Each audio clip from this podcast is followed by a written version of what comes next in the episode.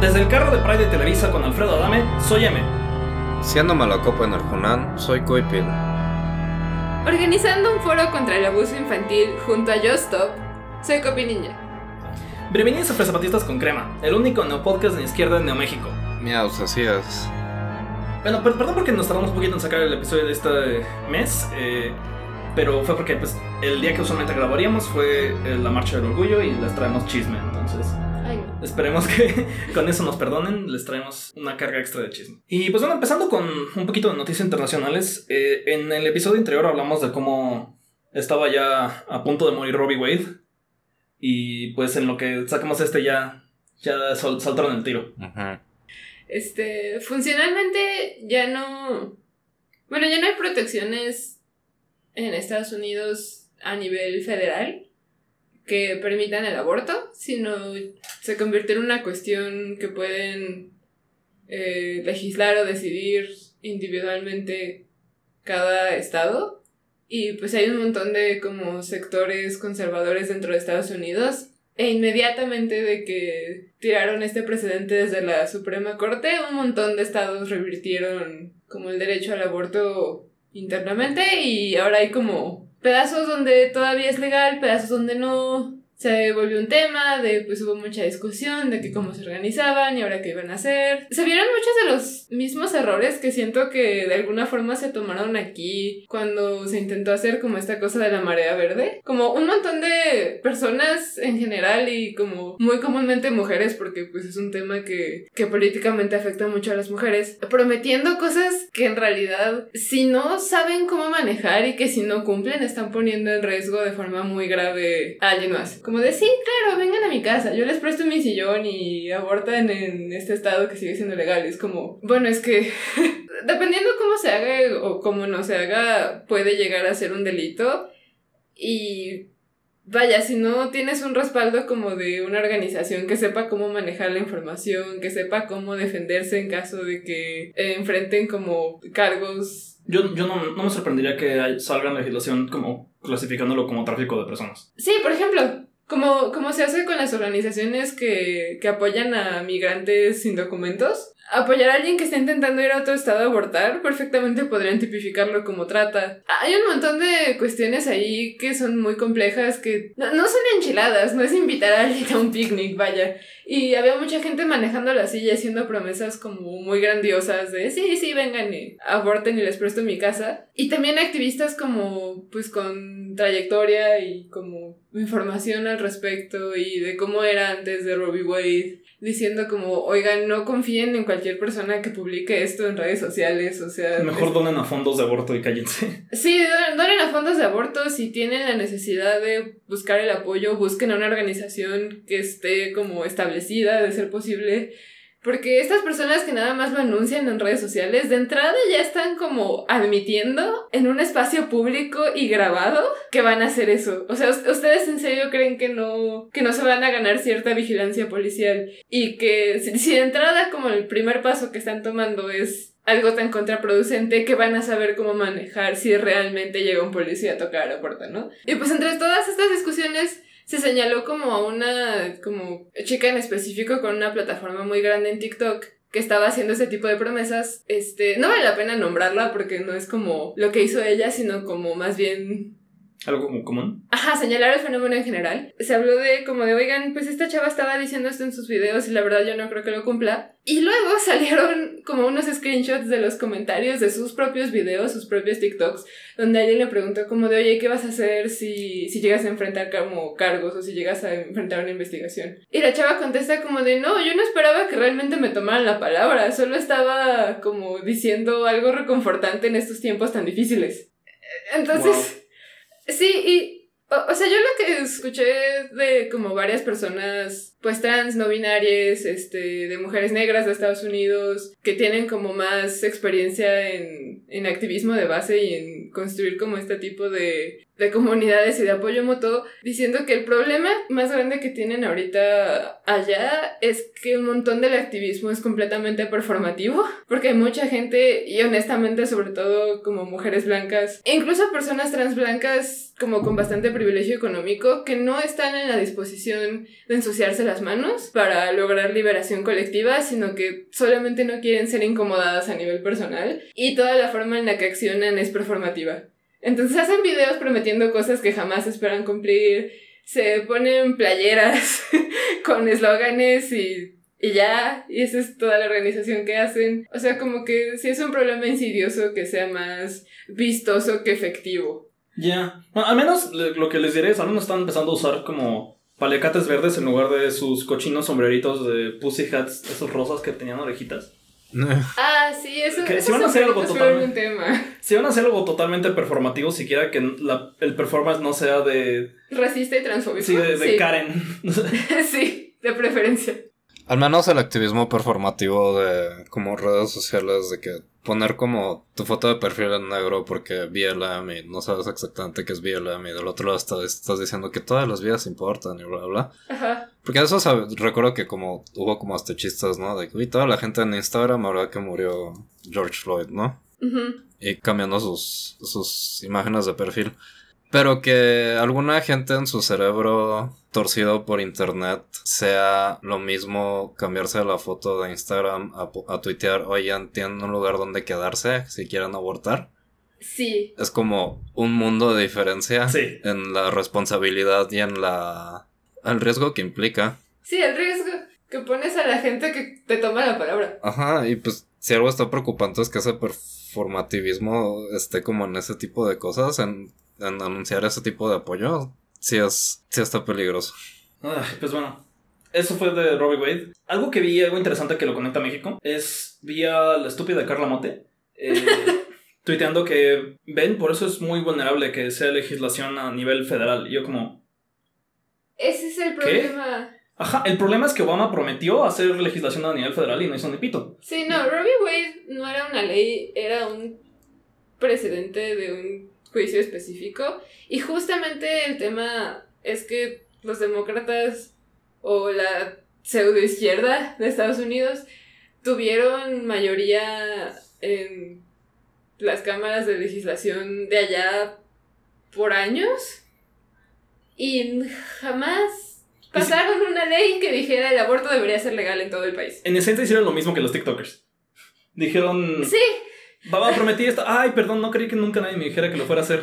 no esperaba que, es- que me tomaran en serio. Ups. Con aborto ha sido la más exitosa en los estados porque AMLO le vale pito y pero sí hay como creo que honestamente las pocas personas de Morena que diría como de sin ambigüedades esa es una buena persona y qué bueno que ganaron y quedaron, se quedaron ahí son la banda que ha estado pasando como temas de aborto y temas de identidad en todos los estados y esos han sido lo que eso eso y honestamente ahí es algo que los gringos pusieron muy como de hay que ser como los mexicanos y ir a quemar el Palacio Nacional y cosas así y es como de eso, es no, eso no fue lo que pasó en las leyes de aborto. Lo que pasó en la ley de aborto, honestamente, por más que aquí en Fresa Zapatistas somos bien izquierdosos y anarcos y la mamada, lo que, los que pasaron en el aborto fueron un montón de, pues, cabileo por ONGs y por activistas de, a- de a pie. Este, te digo, algunos también son el triple de barrio que nosotros, ¿no? Pero aún así no, no, no fueron este, a, a- a quemar sus, sus congresos locales, fueron a, a cabildear con eh, los legisladores de Morena recién ele- elegidos y así pasaron un montón de leyes rápido como en lo que la gente no se daba cuenta.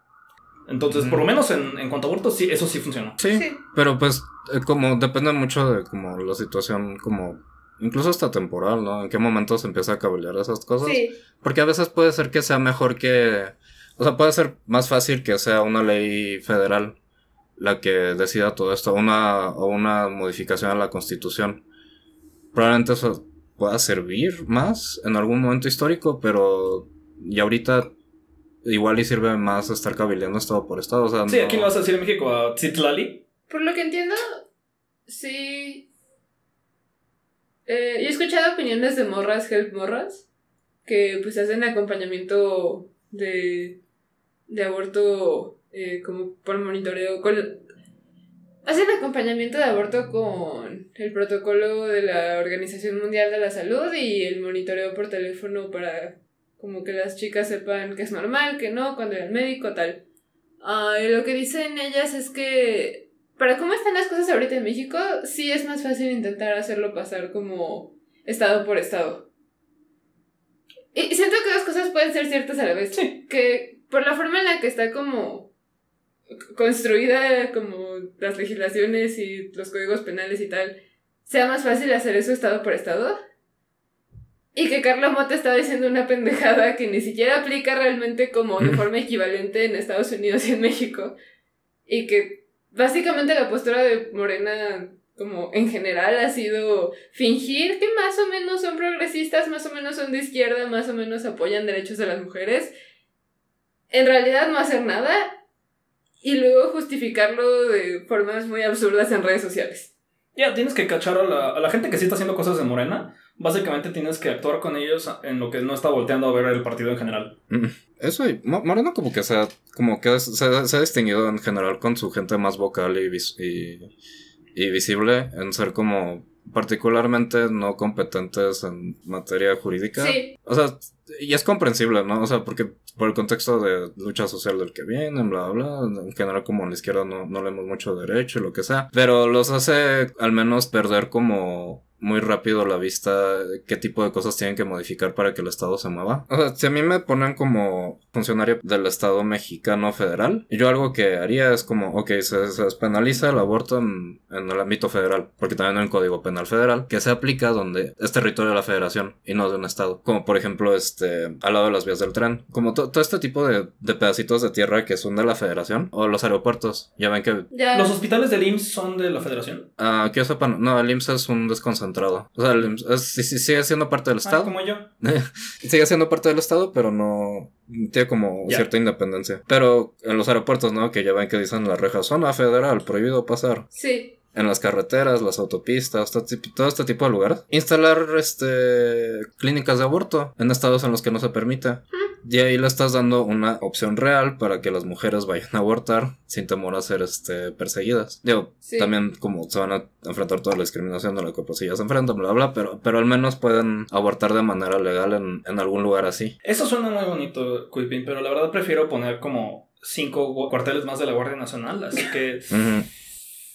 Este... y pues bueno, sí. No, y la verdad, en un lugar donde sí son bastante ágiles cambiando la legislación, eh, fue... eh, ¿Por qué no nos platicas un poquito de cómo se salió de la cárcel Justop? ¿Cómo salió de la cárcel Justop? Y después pasaremos a su, su, su invitación estelar.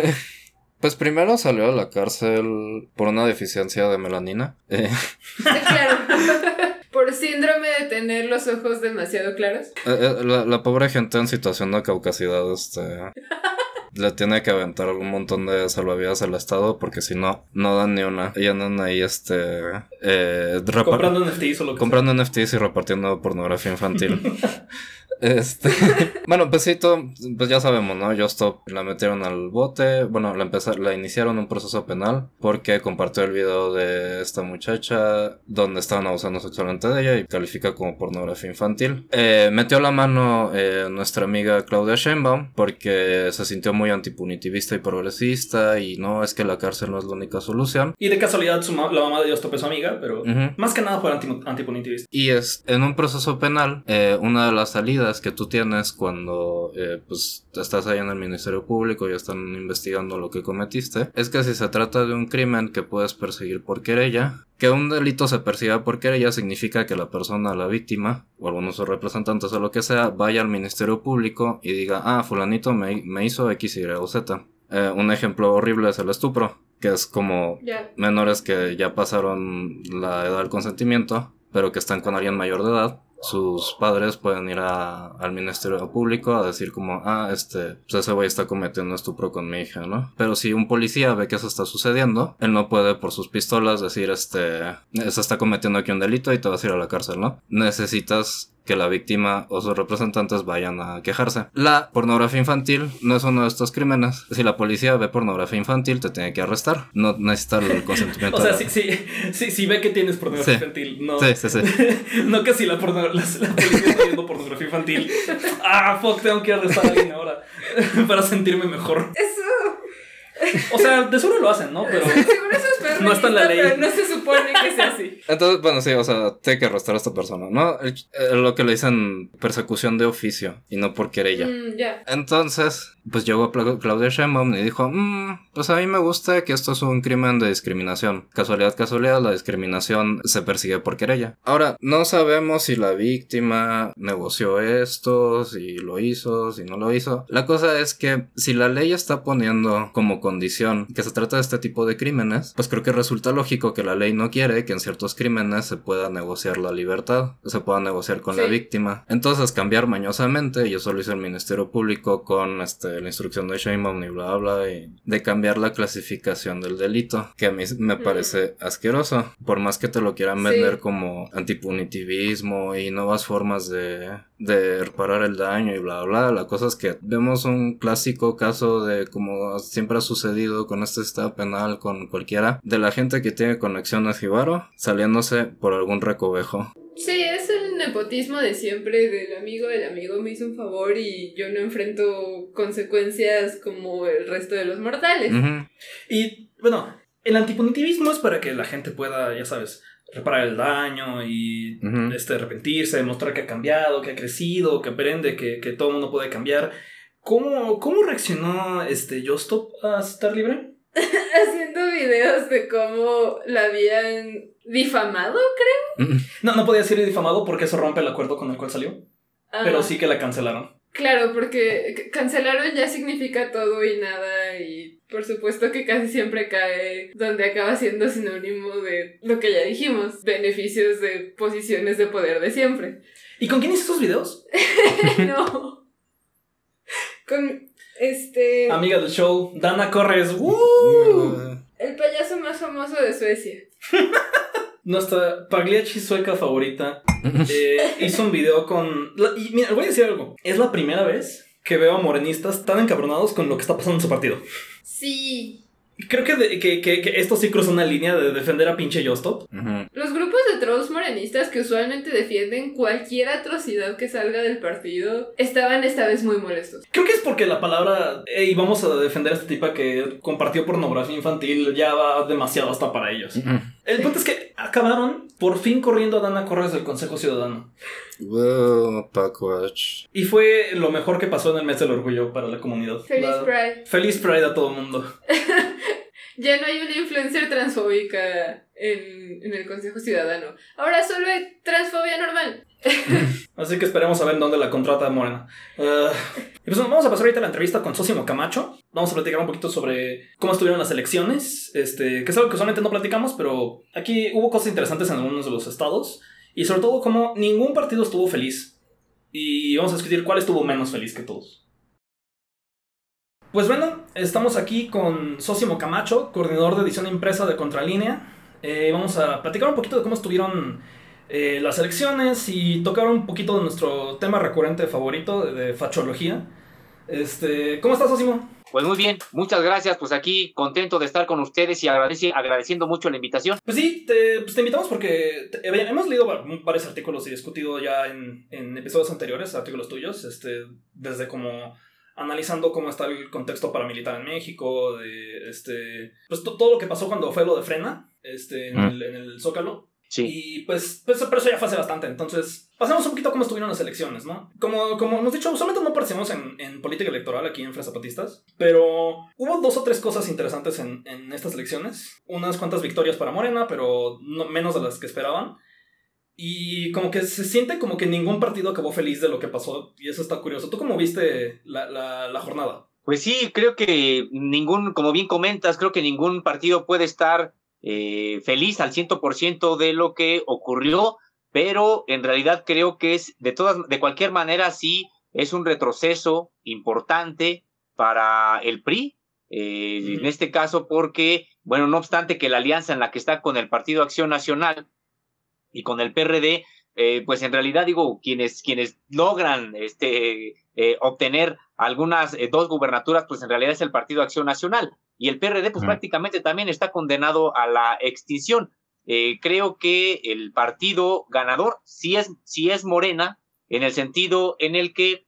¿Perdió menos? Eh, bueno, sí, no, es, es, el, es el que pierde menos, de hecho es el que va avanzando, porque hay que recordar que en realidad estos estados eh, pues no, no los estaba gobernando, los que ahora, a los que ahora podrá gobernar, no es de que haya perdido algo, en realidad ha ido ganando y creo que desde el punto de vista de la política electoral, pues no pueden estar al 100% satisfechos porque hubieran querido llevarse el carro completo, es decir, todas las gubernaturas en, en juego, pero bueno, pues se llevan, se llevan, digamos, eh, aproximadamente que el 75-80%, ¿no? Sí. Entonces, entonces creo que, creo que en términos generales es una victoria para Morena, aunque no la victoria que ellos hubieran querido de contar ya con toda, este, llevarse como se le decían anteriormente el carro completo.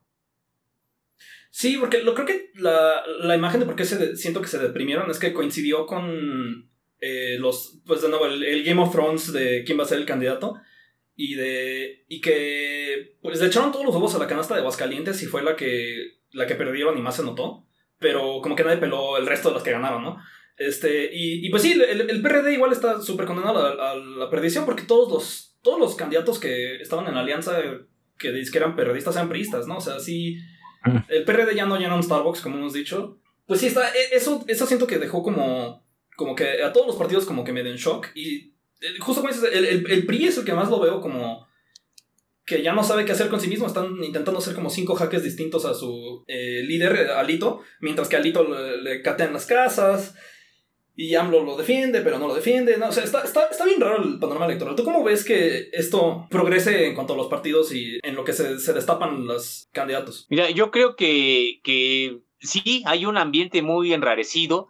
Eh, pero hay algo que creo que sí también es importante destacar de este proceso electoral, es de que más allá de esta disputa entre los partidos, de las componendas que tienen y de que hay chapulineo, como se le dice coloquialmente, de que unos brincan a un partido y brincan a otro, yo creo que es importante destacar una suerte de derrota que se lleva este grupo de Claudio X González este grupo de Claudio X González que hace todo lo posible, no solamente desde esta alianza PRIPAN y PRD, por volver a, colocar a estos partidos y a estos políticos en, en los puestos de posición a nivel estatal, federal, y municipal no lo hace nada más a través de la lucha electoral, sino a través de una serie de campañas en redes sociales, en medios de comunicación. Ellos mismos son dueños de, o, por lo menos tienen acciones en varios medios de comunicación y ellos mismos pues están, eh, digamos que generando una campaña, un discurso a favor de, este, de esta alianza y que pues en realidad no logró hacer lo que ellos esperaban. Decíamos, Morena tampoco logró lo que hubiera querido, pero hablando estrictamente desde el punto de vista electoral, y hasta me parece desde mi punto de vista bueno, pues es de que este, esto, este grupo no obtuvo lo que quería, no obstante el derroche de recursos que le imprimió a este asunto. Y es que también la, la población, pues, en primer lugar, sigue teniendo desconfianza hacia los procesos electorales, hacia los partidos, eh, ya no les, les da el ciento por ciento, digamos que de, de credibilidad y en segundo lugar, pues también ya tienen otras maneras de informarse, de ya no tienen el discurso hegemónico como antes tenían los medios de comunicación y que era este grupo de Claudio X González, que es la, es la cabeza visible, ¿no? No quiere decir que él sea el líder de este grupo empresarial, es la cabeza visible, es la que da la cara, pero en realidad es un sector muy, digamos que conservador desde el punto de vista ideológico, pero muy poderosos desde el punto de vista económico y creo que ellos son, desde mi punto de vista, los, los principales derrotados. Sí, se llevan, por ejemplo, Aguascalientes, eh, más bien se quedan con Aguascalientes, este, pero en términos generales, que, eh,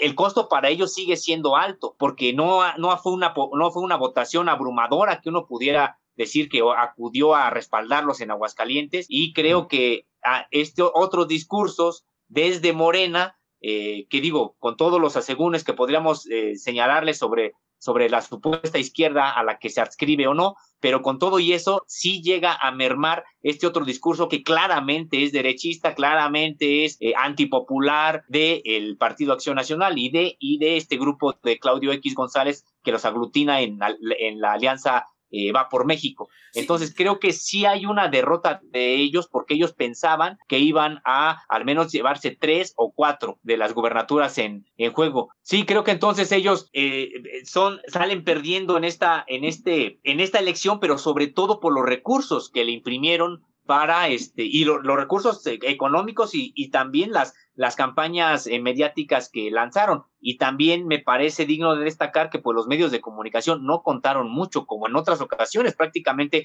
los medios desde antes se generaba todo un discurso para saber quién iba a ganar y ya nada más era una cuestión de entre comillas legitimación el día de la votación de hacerlo formal pero ya había un discurso. Hoy los medios dieron como ganadores a otros, las supuestas encuestadoras dieron como ganadores, o, por lo menos con mejores resultados, al grupo de Claudio X González Alianza Va por México, y resulta que pues que no, no obstante, con toda esta campaña de medios, no lo lograron. Y creo, eso, creo que eso se nota un poco en cómo Claudio le, le metió presión a, a Movimiento Ciudadano y hubo una peleita de eso, pero antes de pasar eso, eh, te quisiera hacer una pregunta.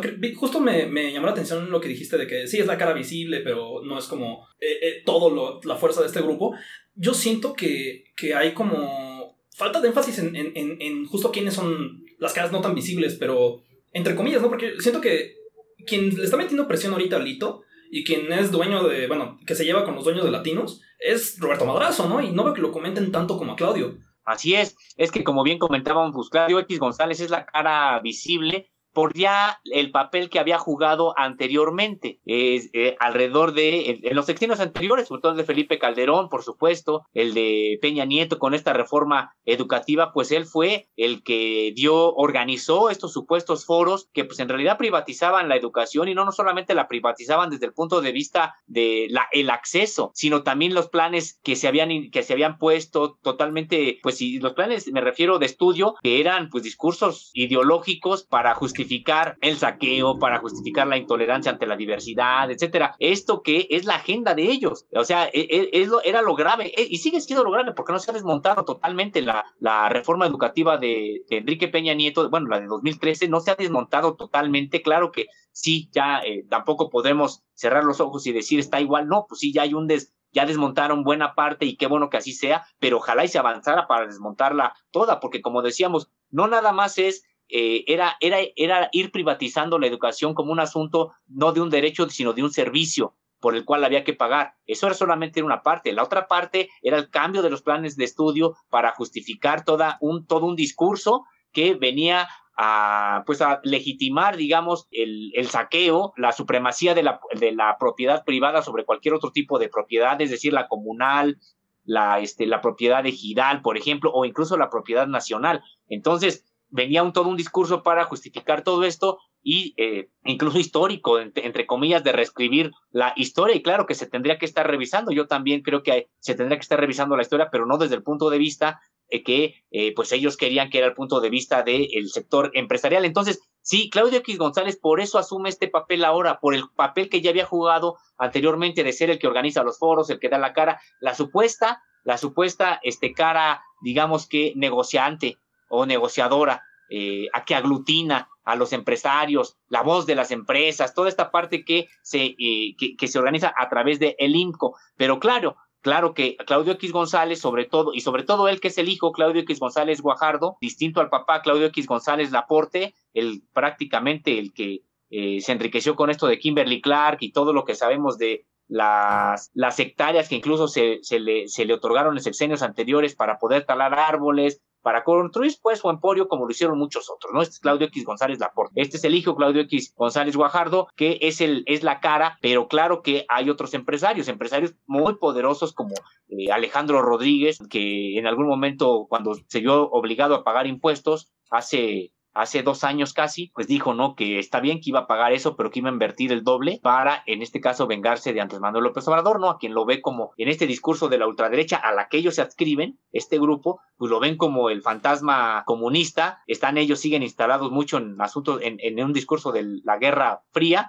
y que, bueno, pues que realmente tampoco es López Obrador, eh, quien, digo, no les ha expropiado siquiera nada, ¿no? No ha habido ni una sola expropiación, pero bueno, ellos así lo ven y es parte de este, de este discurso que tienen, pero, pero claro que sí, o sea, eh, ¿quién, quiénes son eh, los, que, los que no están dando la cara, pero ahí están, pues son precisamente los que se aglutinan alrededor de, de el INCO y del Consejo Coordinador Empresarial, son las grandes empresas, los grandes empresarios, con excepción también de algunos, porque también es lo que hay que decir, también López Obrador tiene el respaldo de un sector de este de estos grandes empresarios mexicanos, pues empezando por Carlos Slim. Sí, y el, su, su frenemy, su este amigo odio más grande que es eh, Ricardo Salinas, este Pliego, ¿no? Que, que, estaba al principio y ahorita ya no tanto, ahorita nomás está haciendo memes de criptomonedas y... Sí, de hecho, de hecho, yo, yo ahí creo, sí, digo, creo que era, que era, que era eh, imposible que no llegara en algún momento la rispidez entre López Obrador y en el caso de Salinas Pliego, porque, bueno, pues a Salinas Pliego como que lo tuvo a raya, pues otorgándole incluso pues algunos contratos por adjudicación directa que tienen que ver con el, la dispersión de los recursos de los programas sociales. La primera mitad del sexenio todo se distribuyó casi a través de Banco Azteca. Yo creo que él se sintió bien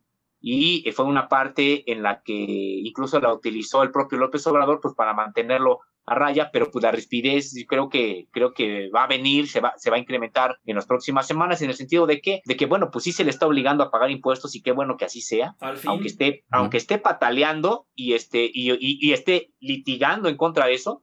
De hecho, en una conferencia reciente, López Obrador dijo que sí se está viendo si es que tiene derecho a pagar menos de lo que de lo que se le está demandando, veamos cuánto, eh, en cuánto quedan, pero bueno, ya han sido importantes lo que ha tenido que pagar y eso por un lado, y por otro lado, se le va a acabar lo de la dispersión de los recursos a través del banco de, de, de su banco Azteca, porque ya eh, se va a hacer todo a través de estos bancos del bien, el Banco del Bienestar, que es de creación eh, reciente, estatal, banca de desarrollo, y a través de esas sucursales que se están creando y que van a llegar a todos lados, este, pues entonces a través de, de estos bancos se van a dispersar los recursos. Ahí sí le va a acabar un buen, un buen este negocio también al señor Salinas Pliego. quizá regresando un poco más al tema de eh, las elecciones que eh, el grupo de Claudio X González perdió. A mí me interesó mucho el caso de em, Tamaulipas, sobre todo porque eh, el candidato del PAN, un tal ahorita no recuerdo el apodo, pero se apellida Verastegui. Eh, no sé si tío o algún, algún pariente cercano a otro Verastegui que conocemos más en redes por ser vocal, pero vocal es pro vida y transfóbico y de este grupito de internet eh, de conservadores que como que se ha articulado alrededor de discriminar gente en, en línea, pero que también tiene como lazos también muy fuertes con Morena, ¿no? Como la gente de sublevados. Pero sí, no sé qué, qué haya significado la pérdida de Tamaulipas para eh, el grupo de Claudiques González. Y si realmente están cercanos estos dos grupos, ¿no? Sí, mira, yo creo que es, ha sido muy importante. Precisamente si hay algo que ha marcado este, este proceso electoral en materia de elecciones estatales, creo que es Tamaulipas. Este candidato al que, al que hace referencia, César Veraste Hostos, se le apoda el truco, ¿no? El truco, sí Así es, no, en realidad es, es, es, muy interesante porque yo no sé si, si ustedes sepan, pero en realidad el gobernador actual, García Cabeza de Vaca, tiene ya órdenes de aprehensión. Tiene órdenes de aprehensión que no, han, no se han podido ejecutar porque el PAN allá en Tamaulipas, pues le lo protegió, digamos, hasta las últimas consecuencias, otorgándole este, el fuero constitucional ahí en Tamaulipas, no obstante que ya se lo había eh, quitado el fuero la, la Cámara de Diputados Federal, allá lo siguió protegiendo el Partido Acción Nacional, pero él tiene ya órdenes de aprehensión, al menos mm. tres órdenes de aprehensión ya, ya las tiene y por lo tanto también habían echado toda la carne al asador, habían echadole todas las ganas para que quedara un gobernante que le pudiera cubrir las espaldas. El asunto es de que va a llegar un gobernante que pues nada tiene que ver y que incluso pues es, es, eh, es ahora es emanado de un partido de que en, a nivel federal ya había, ya había quitado de, quitadole el fuero a García Cabeza de Vaca. Es decir, si hay una, si va a haber una recomposición más allá de lo que esto que señalas y que sí también tiene razón. O sea, estos, estos acercamientos, y es que no nada más son hacia arriba los candidatos, los que a veces van, como, como decíamos hace un momento, de chapulines de un lado a otro. Sus estructuras hacia abajo a veces hacen simbiosis están en un lado, están en otro, etcétera. Pero aquí el asunto, lo importante es de que sí va a venir una ruptura importante, porque prácticamente este gobernador, García Cabeza de Vaca, va a desaparecer antes de que entregue el poder. Porque una vez que entregue el poder, sí, una vez que entregue el poder, va a va a ser aprendido. Y es que no solamente lo busca México, y no se puede ir a Estados Unidos, porque en Estados Unidos también lo están investigando, y de hecho, gran parte de la investigación ni siquiera es, es, es mexicana. Hay una parte que ya le entraron y está bien y ahí anda, pero en realidad la primera investigación, la que advierte que hubo recursos del narcotráfico que lavó él, o sea, con su nombre, este, este, este gobernador García Cabeza de Vaca, pues es información que viene del Departamento del Tesoro de Estados Unidos. Ellos son los que dan el aviso a México en una carta que envían al titular del Poder Ejecutivo mexicano donde hay una relación de todos, bueno, de todos los personajes que están lavando dinero, que ellos han identificado como lavadores de dinero, y es precisamente donde viene el nombre de este gobernador. Y por supuesto que mandan también las evidencias de lo que encuentran, y aquí mismo ya las investigaciones de la Unidad de Inteligencia Financiera y de la propia Fiscalía General de la República, pues han encontrado evidencias, tales evidencias como para generar ya estas eh, que hayan emitido estas órdenes de aprehensión. Ahorita los, los, los panistas están un poquito como quejándose de que ah, hay, hay, una dictadura porque están persiguiendo un montón de enemigos políticos y la verdad sí más bien es que por fin están pudiendo entrar en vigor como todas las investigaciones que la mitad de los gobernadores tienen. Entonces qué bueno que cabeza de vaca... Eh, yo, yo llevo escuchando todo, como toda mi vida la palabra cabeza de vaca como junto con la palabra corrupción, ¿no? Es, ese es el, el segundo apellido que más relaciono con eso, aparte de Duarte. Y el hecho de que ya por fin le vaya a tocar eso es. Ah, eso, fue, eso, eso sí es una victoria para todo el país. Eh, aunque, como, como dijo Quipin, algo que también me. Y, tú también, de, las estructuras que andan chapulineando, no solo son los, los, los, de arriba. Me llamó la atención en Hidalgo, que si no me equivoco, fue. Sí, ganó Morena, pero ganó con eh, un, un equipo que tenía gente de sublevados, ¿no? Sí.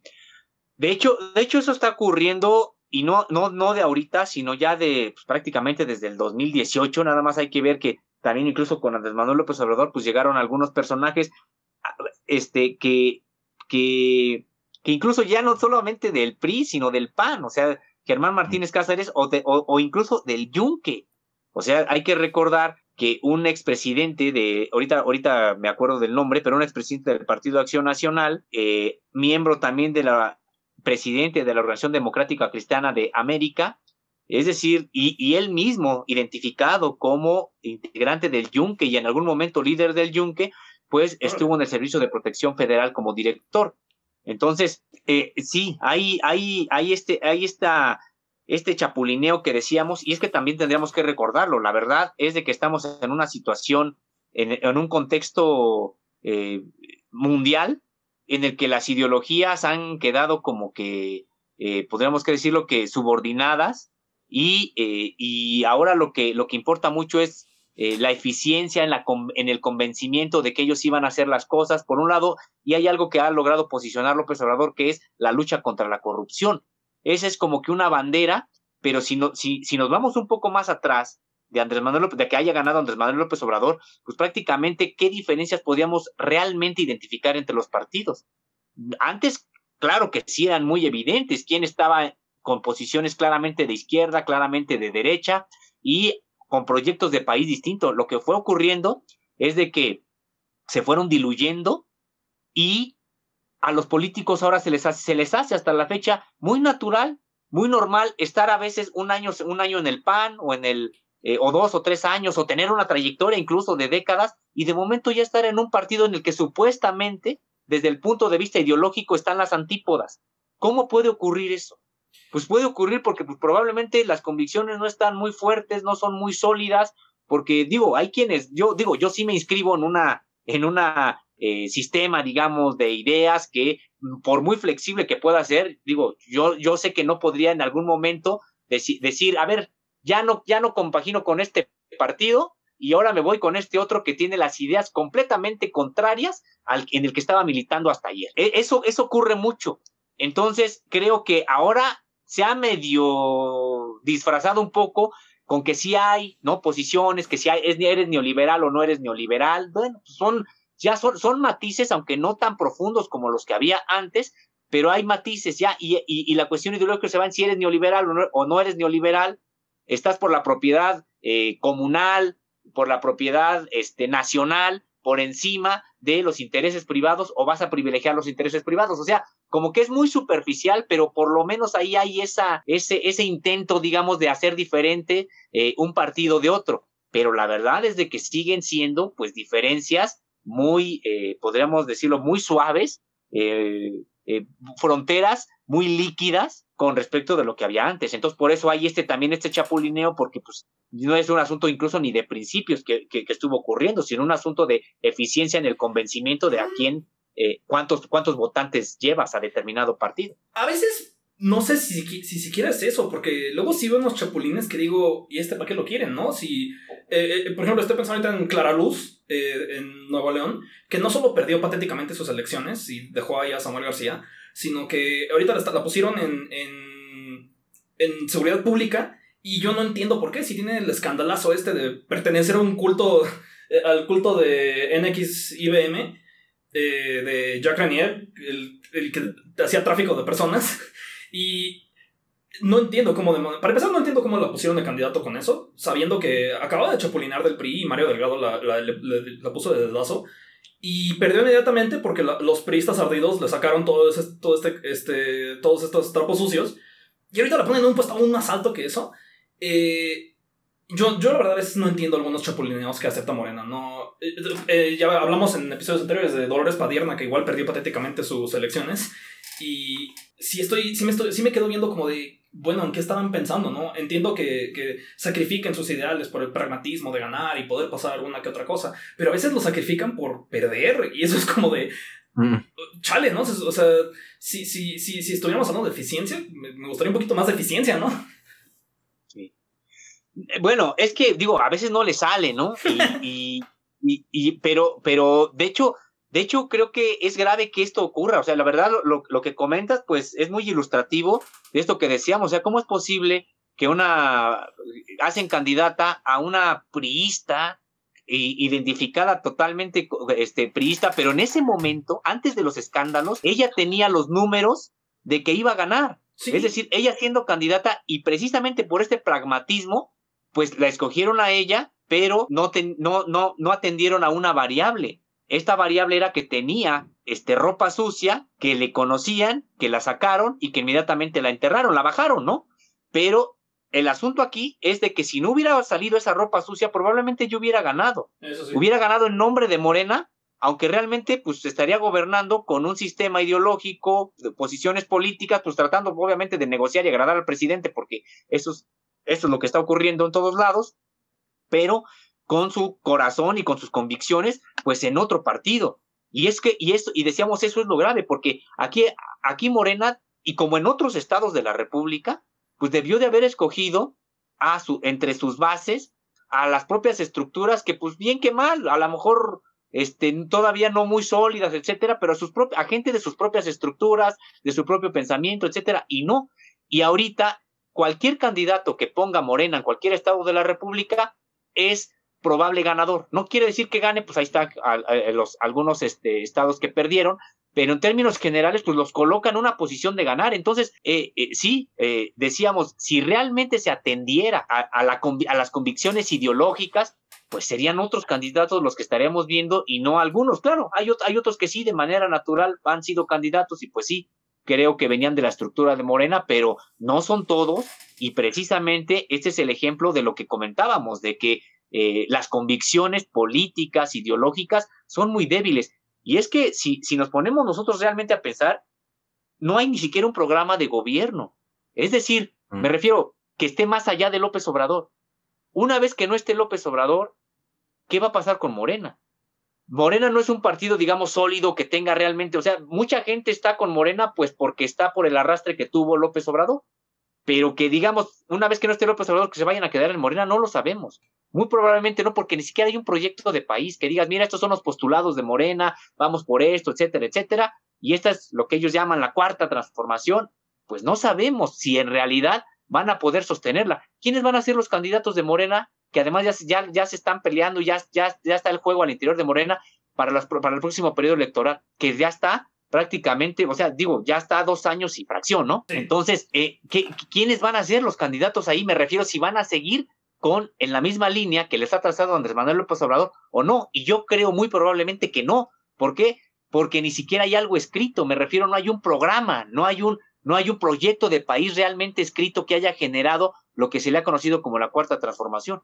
Entonces, eso ya se, lo estamos viendo en, en, el, en, los, en las elecciones actuales y un ejemplo es el, pasado periodo electoral donde ocurrió esto que ya comentábamos de que una mujer priista que eh, chapulineó a Morena y ya por eso creían que podían ganar y por resulta que no solamente este, pues no ganaron, sino que además quedaron en el ridículo con los trapos sucios que sacaron de ella. Ok, para acabar con el tema de, partidismo y así por ahorita, no sé si, si, si tú has visto algún micropartido que haya eh, crecido o que vaya, que creas que vaya a surgir a como relevancia nacional, porque bueno, ha estado redes sociales progresistas que no fue a ningún lado, Fuerza México que tampoco fue a ningún lado, este, y yo tengo uno que no sé si hayas visto tú que nació, que se llama México Republicano. ¿Te, suena? A lo mejor te suena el nombre de, quien lo dirige, es eh, Iván Peña Neder. Ah, sí, claro. Sí, pues Iván Peña Neder ahorita está agarrando una coalición un poco rara de como alguno que otro como nacionalista de, Morena que se haya, estado en redes sociales progresistas, porque México Republicano nació de, que de que explotó la, por eh, eh, esos, esos, micropartidos por sus peleas con, con el Baster. Entonces se jaló a su abuelita que estaba, con, que estaba con él en el partido con el Baster y se agarró un montón de prohibidos de todos los estados y está haciendo un México republicano como literalmente, como intentando emular a, la, a los republicanos gringos tiene gente como desde uh, Juan Dabdub de este del Frente Nacional por la Familia, tiene como un montón de, de tiene como dos o tres padres excomunicados, lo cual me da mucha risa, que es, y, ya en, su en sus peleas con otros grupos de, de, derecha lo están acusando de que es, un sabotaje masón y ah, son muy entretenidos a veces cuando se pelean los derechistas, pero pues bueno, la esposa de Peñaneder era el abogado de, de Mireles, ¿no? O sea, eh, si es masón a lo mejor sí, pero no, sé cómo está. Es, es, a veces es muy divertido ver estos hasta que de repente son llegan a relevancia nacional como el PES. ¿Tú cómo, cómo ves este, este tipo de, micropolítica de, de, derecha? Mira, sinceramente creo que en este momento y en los próximos tres años no tienen realmente oportunidad.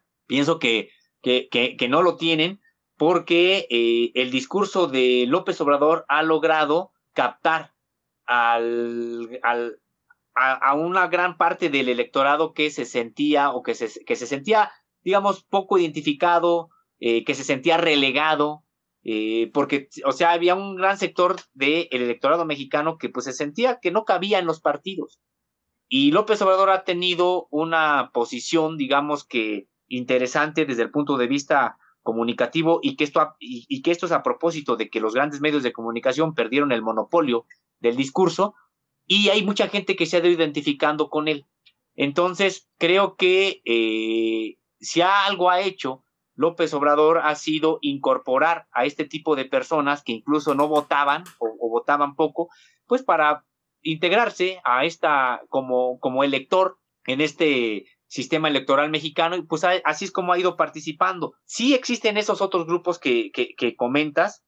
Eh, creo que en este momento y en los próximos tres años no tienen oportunidad desde mi punto de vista de crecer realmente de manera importante. Probablemente van a buscar alguna sumarse a alguna de las grandes alianzas, alguna alianza con alguno de los grandes partidos, incluido este, este, de Va por México, algunos irán incorporándose ahí probablemente eh, para ir, para si, bueno, primero para adquirir registro y si lo adquieren, pues mantenerse en él. O sea, creo que ahí van a estar estos, estos grupos. Sin embargo, yo creo que el gran problema vendría eh, pues aproximadamente en seis años. En seis años, una vez que ya López Obrador no se haya retirado de la vida política, que eh, esté gobernando no sé quién del, del, partido Morena, porque estoy, pues digo, casi seguro que va a ganar el próximo el, el, próximo sexenio, quien sea, quien ponga Morena, va, va, va, a llevarse la presidencia de la República, pero aquí ya van a empezar otro tipo de problemas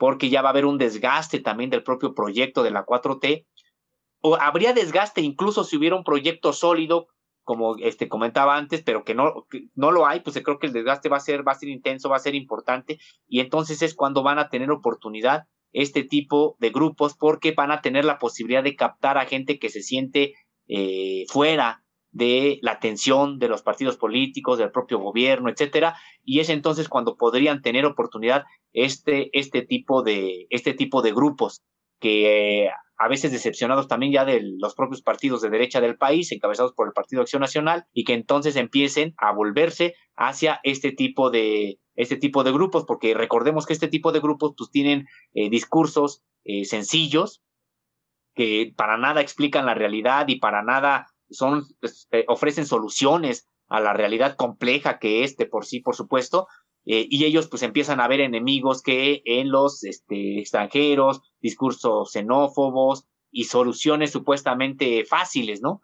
En el que hay, pues hay que expulsar a los extranjeros o no dejarlos pasar por territorio mexicano porque son los que se quedan con los trabajos de los de aquí, ¿no? Cosa totalmente falsa, pero bueno, son discursos que logran instalarse en el imaginario colectivo. O esta parte también, ¿no? De rechazo a la diversidad sexual, de, de, rechazo a la diversidad cultural. O sea, son, este tipo de grupos son los que empiezan a alimentarse cuando un gran sector de la población siente que no cabe en los partidos, siente que no está representada ni en los espacios de gobierno ni en las opciones electorales. Entonces ahí ese es el, ese es el problema. Y, quienes van a estar en desventaja van a ser los partidos emergentes de izquierda.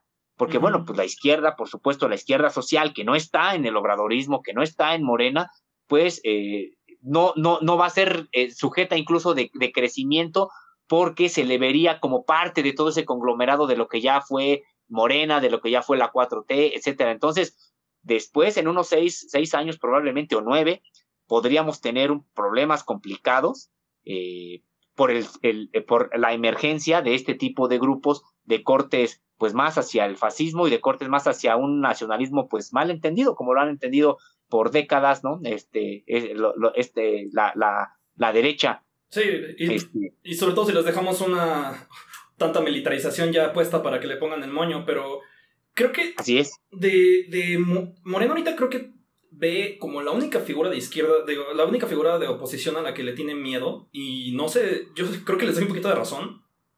Es a Monreal.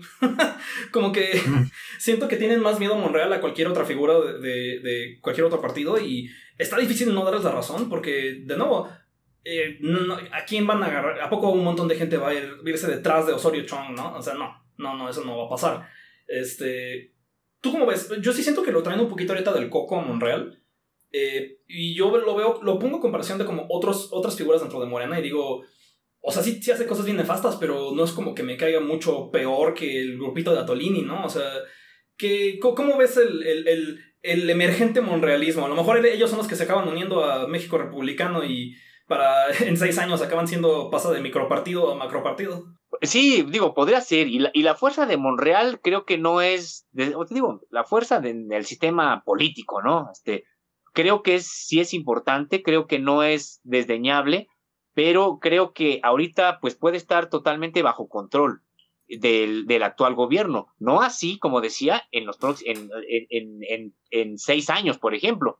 Yo la verdad creo que incluso Monreal sabe que no va a ser el candidato, él no podría todavía ser candidato en este, en este próximo, en este en el próximo periodo electoral, pero sí podrá estarse preparando pues para vender cara, caro el apoyo que daría a determinado grupo, si es al interior de Morena o es al exterior de, de Morena. Yo creo que él en realidad tendría la oportunidad de hacer eh, algo más fuerte, más importante, pues en seis años. Y, y decíamos porque Monreal también es un político que pues no tiene una trayectoria totalmente limpia me refiero eh, histórica, o sea, en su desenvolvimiento como servidor público.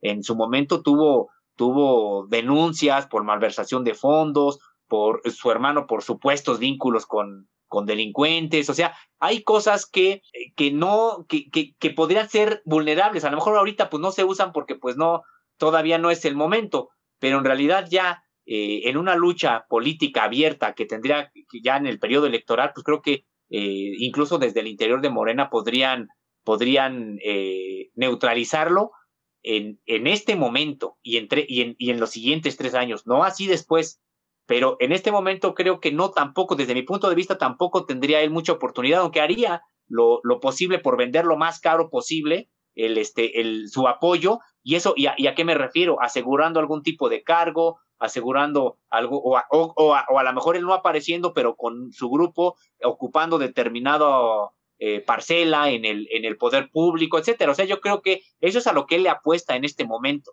Eh, en realidad creo que los, los candidatos que en este momento sí se podrían disputar eh, la candidatura de Morena, pues son los que ha señalado el propio presidente, que es Claudia Sheinbaum, Marcelo Obrar y Adán Augusto. Y creo que, aunque el presidente no lo dice de manera abierta, pues creo que sus preferencias están con Claudia Sheinbaum. Sí, Entonces, ¿tú no eres este Adán Augusto Believer? Pues mira, yo creo que él sería el segundo. Eh, en, eh, creo que creo que sería el segundo. Creo que él López Obrador ha dado varias, varios signos, ha, ha, ha, emitido varios signos diciendo prácticamente que ella es la candidata. No sé si se acuerden en las giras que ha habido en la Ciudad de México y cuando, además que en, en todo se suma, Claudia Sheinbaum Pardo cuando tiene la oportunidad de sumarse a giras de López Obrador, incluso en el interior de la República, ella va, por el, pretexto que sea, pero ella, pero digo, lo buscan y ella va, ¿no? Eh, pero sobre todo cuando ha habido giras en la Ciudad de México, pues López Obrador le ha levantado la mano a ella y ha buscado que, la que lo fotografíen a él levantándole la mano a ella, algo que no ha hecho con, ningún, con nadie más. Y cuando le han dicho, oiga, presidente, pues ya está prácticamente, es más, hay una fotografía de, de, López Obrador levantándole la mano a Claudia Sheinbaum y además señalándola con el, digamos, levantándole la mano, eh, él este, con su mano izquierda levantándole la mano a Claudia Sheinbaum y con la mano derecha señalándola a ella con el dedo índice como diciendo, es ella. Eh, y le han preguntado, la prensa le ha preguntado, oiga, presidente, pues prácticamente la está, este, está diciendo que es ella, que es ella su próxima, la, debe ser la próxima candidata. Le ha dicho, no, me refiero a que ha estado haciendo bien las cosas y el programa que fuimos a inaugurar está bien, etcétera, ¿no? Pero es algo que no ha hecho con los demás. Y es que desde el punto de vista ideológico, no, no, no, no desde el punto de vista del ejercicio político, sino desde el punto de vista ideológico, es la más cercana Claudio Sheinbaum a López Obrador que eh, Adán Augusto o que, o que Marcelo Ebrard. O sea, en realidad. Yo, yo luego veo como en Adán Augusto un poquito de esta como. Sí, soy de izquierda, pero soy señor medio mochito que tiene AMLO a veces. Este, los dos son, pues, es tabasqueño, es este. Eh, tiene. Pues, no sé, yo, yo le algunas más cercanías, este. Eh, pero sí, como, como que si, si partiera AMLO en dos, siento que saldría de un lado Sheinbaum, de un lado Adán Augusto. Este, y a lo mejor la uña es Marcelo, ¿no? Este. pero Sí, no, porque hace poquito hubo una reunión, como que salió chismes de una reunión interna de Morena en la que, no, que fue, fue popular porque no estuvo invitado a Monreal. Este. Y salieron como que, que hicieron el pacto de que iban a hacer la, la, la, la pelea iba a ser justa, que no, no iba a haber golpes abajo del cinturón y cosas así. Y, pero sí como que hubo comentarios de Claudia Sheinbaum como de, oigan, si no voy a ser yo ya díganme pronto, ¿eh? Porque ya me estoy aburriendo, como... Como, que están tanto andarlo paseando para que al final se la quiten, siento que la va, la va, le va a quitar un poco el ánimo. No sé si el premio de consolación de estar como jefa de Senado o whatever le, le, le encarguen y le acabe gustando. Pero, porque sí siento que ella sí, sí espera ser ella, ¿no? Sí, es que sí, ella, ella misma cree que cuenta con la, con la aprobación del presidente. Yo creo que sí, pero hace un momento decía, es la más cercana desde el punto de vista ideológico no desde el punto de vista del pragmatismo político, porque además mm. Claudia Sheinbaum eh, no es ni siquiera muy muy este muy hábil en esa en esa parte, o sea, ese Claudia Sheinbaum, la Claudia Sheinbaum además se pelea con la prensa por cosas tan tan pues digamos que tan nimias que no merecería abrir ese tipo de frentes y no lo ve, o sea, ella y no tiene eh, la operatividad política que, por ejemplo, sí la tiene Adán Augusto o la tiene Marcelo Ebrard. Esa es la verdad. Entonces, por eso decíamos, digo, yo no sé finalmente quién sea, creo que López Obrador quiere que sea Claudia Sheinbaum Pardo porque ella podría garantizarle por la coincidencia ideológica que más o menos siguiera el proyecto de país que él está trazando. Que Morena siga siendo porque la Sí, pero la verdad, la verdad es de que sí se le ve más limitada desde ese punto de vista. O sea, yo no sé cómo le. Eh, ya tratar con tiburones, tan solo del sector empresarial, yo no sé cómo le iría a, a, Claudia Sheinbaum. La verdad, no, sí, en efecto, no la veo con esa, con esa habilidad política. No así a Dan Augusto, que él sí tiene una habilidad política para tratar a nivel interno y precisamente por eso está en la Secretaría de Gobernación, porque él es el que, él es el que acuerda con los gobernadores, él es el que acuerda con movimientos sociales, él es el, o sea, tiene esa tarea. Entonces, el otro es Marcelo Ebrard, que Marcelo Ebrard también, él es el que acuerda que, pues a nivel internacional, ha tenido negociaciones muy importantes en las que ha salido exitoso. López Obrador lo puso ahí para que le diera resultados en materia de negociar incluso las vacunas, de negociar el asunto de la, la, cumbre de las Américas a la que finalmente Andrés Manuel López Obrador no fue. No cabe duda que el principal eh, ejecutante de la política exterior es el propio López Obrador, pero Marcelo Ebrard le ha servido mucho ahí. Y Ahora bien. tiene más independencia que otros del gabinete. Y la verdad, yo siento que sí, lo que dijo en la cumbre estuvo chido, ¿no? O sea, hipócrita o no, lo que sea, eh, si, si algo le reconocemos, tenemos una cosa que le, reconocemos una cosa eh, por, por episodio Morena y ese eh, toca esta vez lo que dijo Marcelo Ebrard en, el, la cumbre. La neta siento que sí estuvo chido, porque aquí sí somos Team Fuck la OEA. Este. Sí. Pero, pues sí, sí, la verdad, esta Claudia está. Parece que le echa ganas a cagarla. Después, ahorita que vamos a pasar al, al rato, vamos a estar hablando un poco de cómo estuvo su participación en la Marcha del Orgullo, que la tenía de gratis y la cagó. Pero antes de eso, eh, regresando un poquito a, los grupos de, de, poder que están un poquito, que, que tuvieron, que perdieron terriblemente esta vez. Eh, uno de los que más hemos estado monitoreando ha sido eh, este tipo de, de, de grupos que, que, hemos visto que ha habido mucho impulso desde latinos, desde los tres periodistas que quedan, este, de impulsar un poco el, feminismo transfóbico, sobre todo porque le puede, puede criticar de, de dos lados a, a, a Morena, ¿no? Le llega desde la izquierda y desde la derecha.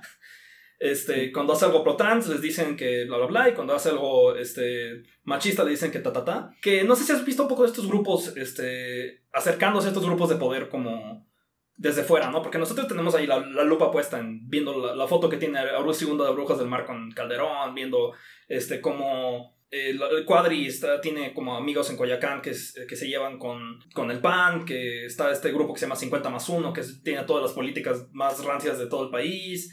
¿Cómo has visto este, este segmentito? Mira, yo la verdad es que creo que eh, no tienen tampoco ya mucha capacidad de acción en este momento desde el punto de vista político. Lo tienen económico y a veces inciden y, y, sí, este, son, son manos que están meciendo a determinados movimientos sociales que ahí aparecen, etcétera. Pero en realidad, en realidad, pues son movimientos sociales que, que, que, cuando ellos los apoyan, pues a los que ellos apoyan, que solamente eh, salen y se apagan de manera inmediata. Eh, no les, ya, ya no les resulta, es que, es que ellos también se quedaron en una manera de operar que ya no, que ya no es funcional a la actual realidad, no, ya no digamos al sistema político mexicano actual, sino a la realidad. Como decíamos hace un momento, ellos se quedaron todavía pensando que podían eh, mover determinadas voluntades pues cooptando a determinados grupos y a determinados columnistas y a determinados medios de comunicación, cuando ya el monopolio de la verdad, perdón, sí, de la verdad, del, del, discurso ya no lo tienen y por lo tanto, pues ese tipo de incidencia, a veces, a veces esa incidencia eh, es entre sus, propios, entre sus propios círculos, pero el país es mucho más grande, la sociedad es mucho más grande y la verdad ya tienen, ellos en realidad tienen poca incidencia esos grupos, porque si hay otros grupos que sí tienen legitimidad social, que vienen de un, de, de, de procesos de hace incluso de hace mucho tiempo, de luchas de hace mucho tiempo, y que a veces están ahí soterradas y de momento se vuelven a activar, etcétera. Y pues sí, esos, ese tipo de grupos, ese tipo de movilizaciones, pues son importantes. Pero mira, si, si, si más allá del escándalo que han generado los medios de comunicación cada que hay una manifestación y, y, ponen como si de veras fuera, este, estuvieran casi por tomar el Palacio Nacional ya los manifestantes y todo. En realidad, en realidad, ¿qué manifestación, cuando nos sentamos a pensarlo, a evaluarlo, qué manifestación ha sido realmente importante que haya confrontado al gobierno de la República? Te prácticamente. Todísima la razón, no manches, sí.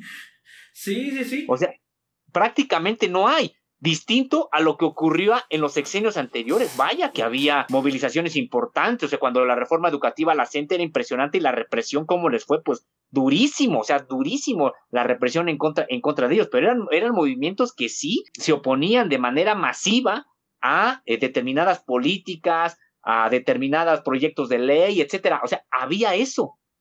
Ahora no, a pesar del gran escándalo que generan los medios de comunicación, porque como no están con Morena, no están, sobre todo no están con López Obrador, bueno, pues entonces de cualquier manifestación hay que hacer un gran escándalo. Cuando al revés, mira, yo mismo, eh, como activista, digamos, en mi periodo como estudiante y como activista, etcétera, cuántas marchas, cuántas cosas hicimos así fuertes con que se llenábamos el zócalo, etcétera. ¿Qué medio de comunicación sacaba eso? Absolutamente nadie, había un silencio absoluto. Podíamos realmente hacer la gran manifestación, podríamos hacer incluso manifestaciones no y no de carácter violento, de carácter este cultural importante, etcétera, y prácticamente pues eso no salía en la televisión, no salía en los medios, o sea, a veces salía por ahí perdido en algún lado. Por supuesto había alguno que otro medio que podía más o menos sacar las cosas, que era la jornada, que era proceso y párale de contar, ¿eh? No había absolutamente manera. Hoy hay movilizaciones que para nada podrían acercarse a ese nivel masivo que, que, que, hubo en otros tiempos y sin embargo las hacen las grandes movilizaciones. Sí, y, me refiero a los medios. No, y, creo que eh, la, verdad, viendo como el impacto que tuvo, por ejemplo, Brujas del Mar, que logró hacer este movimiento de no, no trabajar el 9 de marzo, este, un poco para distraer del 8 de marzo, que tiene más como. El, el control de ese lo tienen este, feministas sindicalizadas, ¿no? O sea, ya sabes, las que tienen, las que ponen el cochino audio, las que sí tienen conexión con la casa trabajadora, no nada más como las fresas que se quedan en casa. Eh, pero pues esta acabó siendo, la líder acabó siendo del Times 100 de ese año y así. Y ahorita ya no se escucha nada de, como de ella en medios, ¿no? O sea, y el, pues trataron de, le apostaron todo a irse en contra de Félix Salgado Macedonio y aún con los trapotes que tiene y aún con toda la presión que se puso esa banda, con dinero de Salinas Pliego a través de, de este, de Kibernus, con eh, el impulso de, de, calderonistas como este, Eufrosina, eh, de Oaxaca, con nada y aún así quedó, quedó Salgado Macedonio, con todo y que no, es como que estemos felices de eso, ¿no? Pero sí tienes toda la razón de, de, creen que poniendo una figura y metiéndole un chingo de dinero de mercadotecnia van a poder lograr algo y hacer mover un poco la brújula. Y honestamente, en esa movida de brújula, Morena ni la peló. Lo, lo, único que, que, pasó es que aumentó el discurso de odio contra gente trans y gente gay, ¿no? O sea, ahí lo único, los únicos que sufrimos fueron, fuimos la, la, gente de, las disidencias, ¿no? Morena ni duerme tranquilo como bebé. Así es, no, así es, pues totalmente de acuerdo. O sea, precisamente ese es, ese es otro ejemplo de cómo este tipo de liderazgos que no tienen contacto con realmente con la población, que no han trabajado con ella, con los movimientos sociales, pues en realidad, pues sí, a lo mejor lo sacan y están unos cuantos días en sus 15 minutos de fama y después, pues ya, adiós, y, el, y no generaron movimiento, no generaron estructura, no generaron nada. Es que la oposición sigue siendo estructural. Me refiero a la oposición política. Yo, hay otra oposición que es de, que es de izquierda. Hay otra oposición que sí está, que sí viene de abajo, que ahí está y que, eh, pero bueno, no me estoy refiriendo a ella, me estoy refiriendo a este tipo de oposición que en realidad está construida desde las cúpulas de la derecha en México y que están haciéndola, pues a ver si pasar, a ver si, a ver si pueden montarse en algún movimiento que sí tenga legitimidad para tratar de dirigirlo. Pero la verdad también ahí están perdidos, porque los movimientos que sí tienen legitimidad tienen sus propios cuadros. Y tienen, y, y, y, ahí están ellos, o sea, digo, no, no, no tan fácil va a llegar al, alguien a dirigirlos. Habrá alguien que se, que se confunda y por algún mes o dos meses o tres, pues a lo mejor esté ahí jalando con ellos, pero eh, eh, eh, eso, eso, esto tiene fecha de caducidad, porque no son movimientos auténticos, porque no son liderazgos auténticos. Entonces, creo que, creo que también ellos están acotados y todo lo que han hecho, pues todo, todo se les ha pagado. No ha habido nada. O sea, digo, la manifestación, por ejemplo, de Frena, creo que este también fue emblemática. Es que al último volando las casas de campaña, etcétera, ¿no? O sea, digo, este, creo que todo, no les ha salido nada, no les ha salido nada eh, porque el país sí está, digo, también ya se cansó de ello, ¿no? O sea, también ese es el asunto. No es porque el país de momento digas, ay, se hizo súper consciente, etcétera. No, pero fue, fueron muchos años de mucha, de, de, de, perder, pues prácticamente todo, vendieron todo, la, la, la salud eh, se convirtió en una mercancía y tú puedes ser tan sano conforme tu poder adquisitivo te lo, te lo, te lo permita. Tú puedes ser tan sano como la salud que puedas comprar no es un derecho. Digo, ojalá se cambie. Creo que del, del obradorismo podríamos decir que para mí es de lo más importante, más que todos otros proyectos, que incluso con varios no estoy de acuerdo, etcétera, pero el proyecto de salud, pues ojalá y le salga, porque es la pues federalización del sistema de salud, que significa que tú tengas acceso independientemente de en dónde trabajas, porque la salud es un derecho y no un servicio, y que tengas acceso a salud gratuita con medicamentos y especialistas y atención de lunes a domingo, etcétera. Bueno, ojalá y eso salga, pero lo que habían hecho ya era desmantelar el país por completo, incluido esto que era fundamental de la salud. Entonces, la gente ya está también harta, estaba harta de ellos y eh, por eso pues le dan el triunfo a Andrés Manuel López Obrador. Tampoco es porque de momento se hayan vuelto súper conscientes, sino que pues eh, incluso un, asunto de sobrevivencia. Y sabes que ya estoy harto de estos. Aunque vemos de Obama que cuando, cuando alguien promete cambiar esas cosas y, y no mueve tanto, lo que regresa es una reacción más fuerte y eso, eso a mí me preocupa, pero... Quiero preguntarte de, un tema que está ahorita en, el, en noticias y que y ver si qué tu opinión si es de, de qué es de esas de estos temas que los medios pelan y luego no van a llegar a nada, o si es un a lo mejor el principio de un peligro.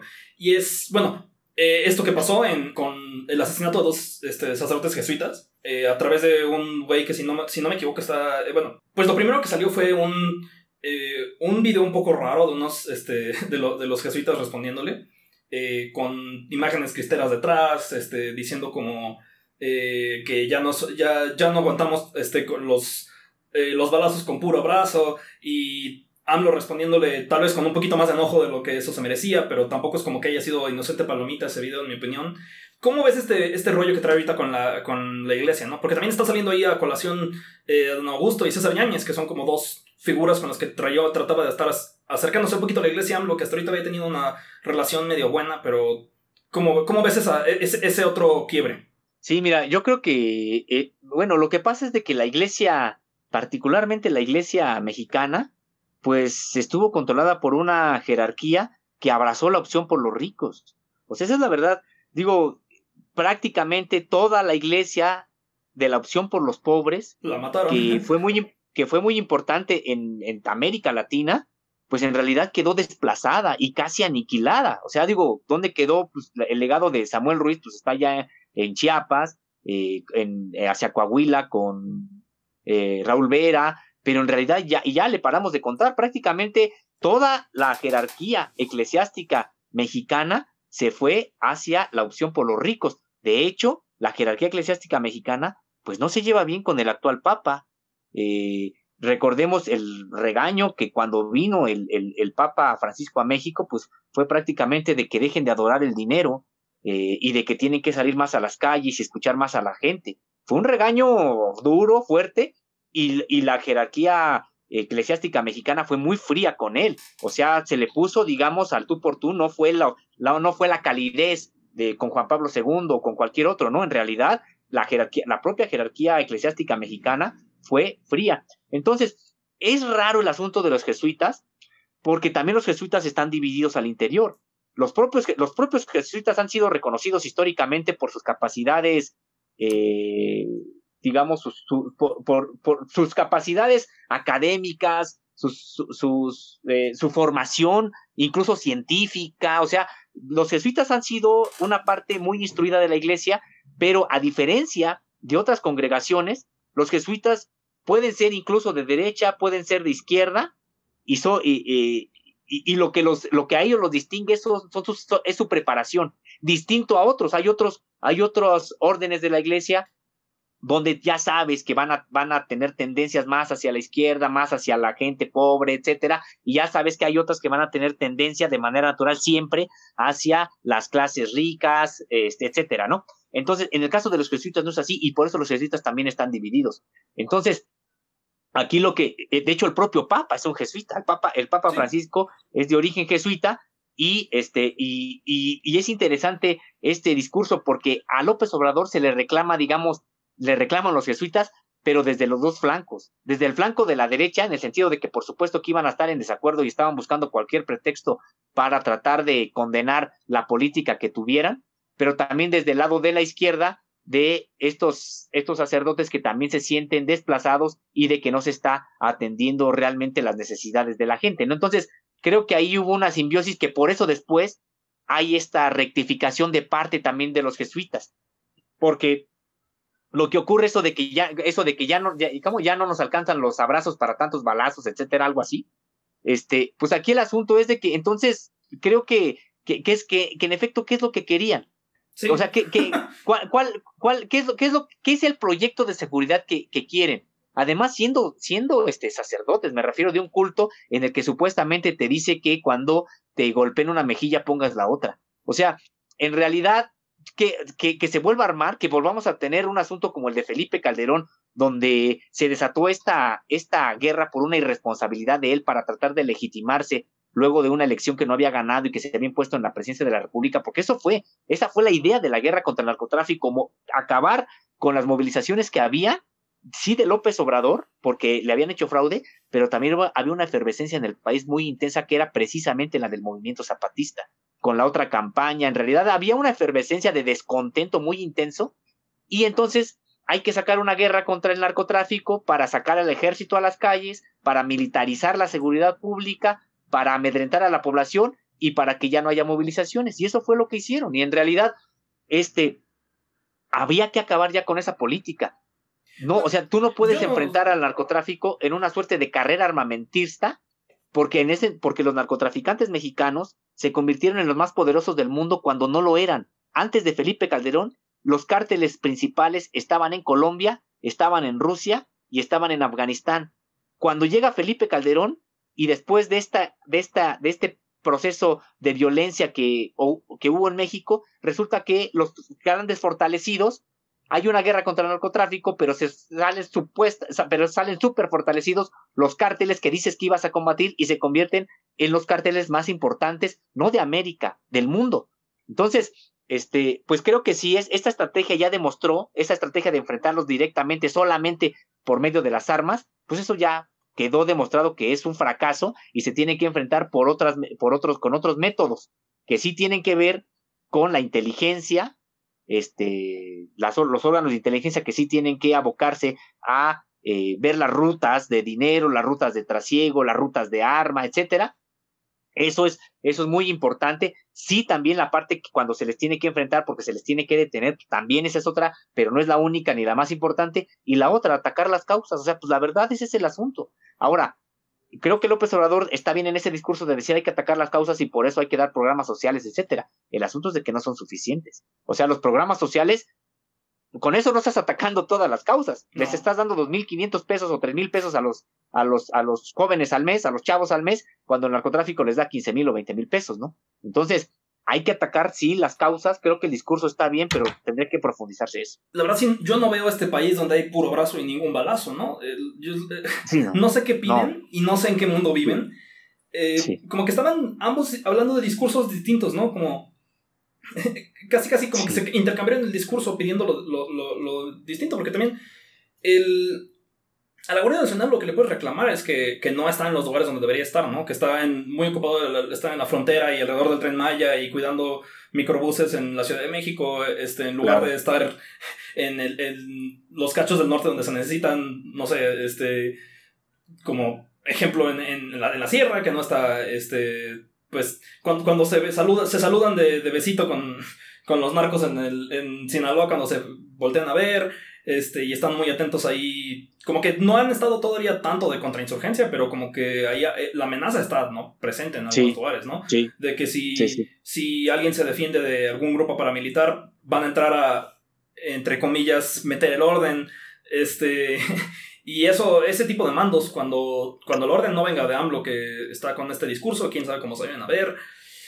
Ah, no sé, si. Entonces, por lo que tú ves, los hechos están más divididos de lo que parecen, porque siento que muestran un frente unido, ¿no? Como, hay todos los ejércitos juntitos, y es más, metan a todos los grados de Ibero ahí también, ¿no? Todos estamos este, junto con este discurso, pero está más dividido de lo que parece. Mira, de hecho, ellos están divididos y por eso hay, después viene una carta prácticamente de rectificación, ¿no? Donde diciendo, pues, no, o sea, este sí, hay que, hay que apostarle a la paz, etcétera, ¿no? Y también, probablemente, animados por el discurso de, del Papa Juan Pablo, de, Papa, del Papa Francisco, en el que también, pues, eh, lamenta la muerte de los jesuitas y dice que la violencia no es la solución. Son unas cuantas líneas las que les dedica al tema, pero pues viniendo, digamos, del líder de la Iglesia Católica, son muy importantes de lo que se refiere a eso, pero no pudo ser utilizado. Ya prácticamente aquí Claudio X González, la derecha en México, se frotaban las manos para eh, poner en todos los cabezales de los, de los medios de comunicación el Papa condena la violencia en México, etcétera, etcétera, y pues también se quedaron ahí con las ganas porque pues en realidad lo que dijo fue avalar la política de López Obrador sin decirlo abiertamente, ¿no? O sea, lo que dijo fue... Así es, o sea, eh, eh, lo, lo que dijo fue que no va a ser la violencia la que va a resolver este asunto. Ahora bien, ahora bien, pues claro que es doloroso que pase esto contra los sacerdotes jesuitas y sobre todo, sobre todo, más allá si son jesuitas o no son jesuitas, son sacerdotes que están en los pueblos, que están en las sierras, que están en los ranchos. Yo realmente les tengo mucho respeto, no soy religioso, pero les, tengo mucho respeto a, a sacerdotes, a médicos, a enfermeras, a monjas, que me he encontrado en la sierra de, de, de, Guerrero, en la montaña de Guerrero, en la sierra tarahumara, etcétera, que están ahí viviendo las mismas condiciones de pobreza y de abandono que la feligresía o que los pacientes o que la gente que van a atender allá, lo están viviendo esa misma situación por un asunto de convicción, porque ellos bien pudieran estar en otro lado, están ahí y están tratando de resolver problemas, porque no nada más, por ejemplo, o, los maestros rurales, por supuesto, los maestros rurales que no nada más van a dar clases, sino son los que terminan haciendo los oficios para pedir, no sé, una represa,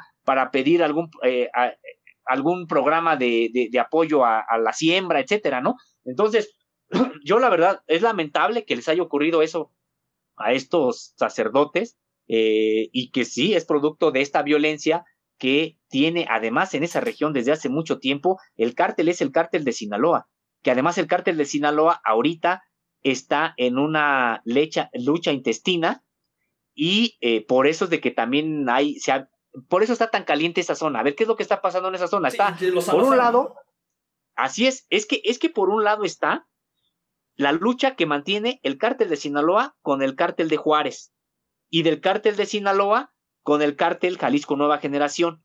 De, o sea, está eso. Y aunque toda esa zona la controla el cártel de Sinaloa, el cártel de Juárez aprovecha para a veces entrar a hacer algunas incursiones. El cártel Jalisco Nueva Generación también. Pero lo que está ocurriendo es de que además al interior del cártel de Sinaloa hay tres grupos. Los Chapitos, los hijos del Chapo, el Mayo Zambada y Caro Quintero. Que al parecer puede haber acuerdo, hay acuerdo entre Caro Quintero y el Mayo Zambada, que son los líderes históricos que quedan.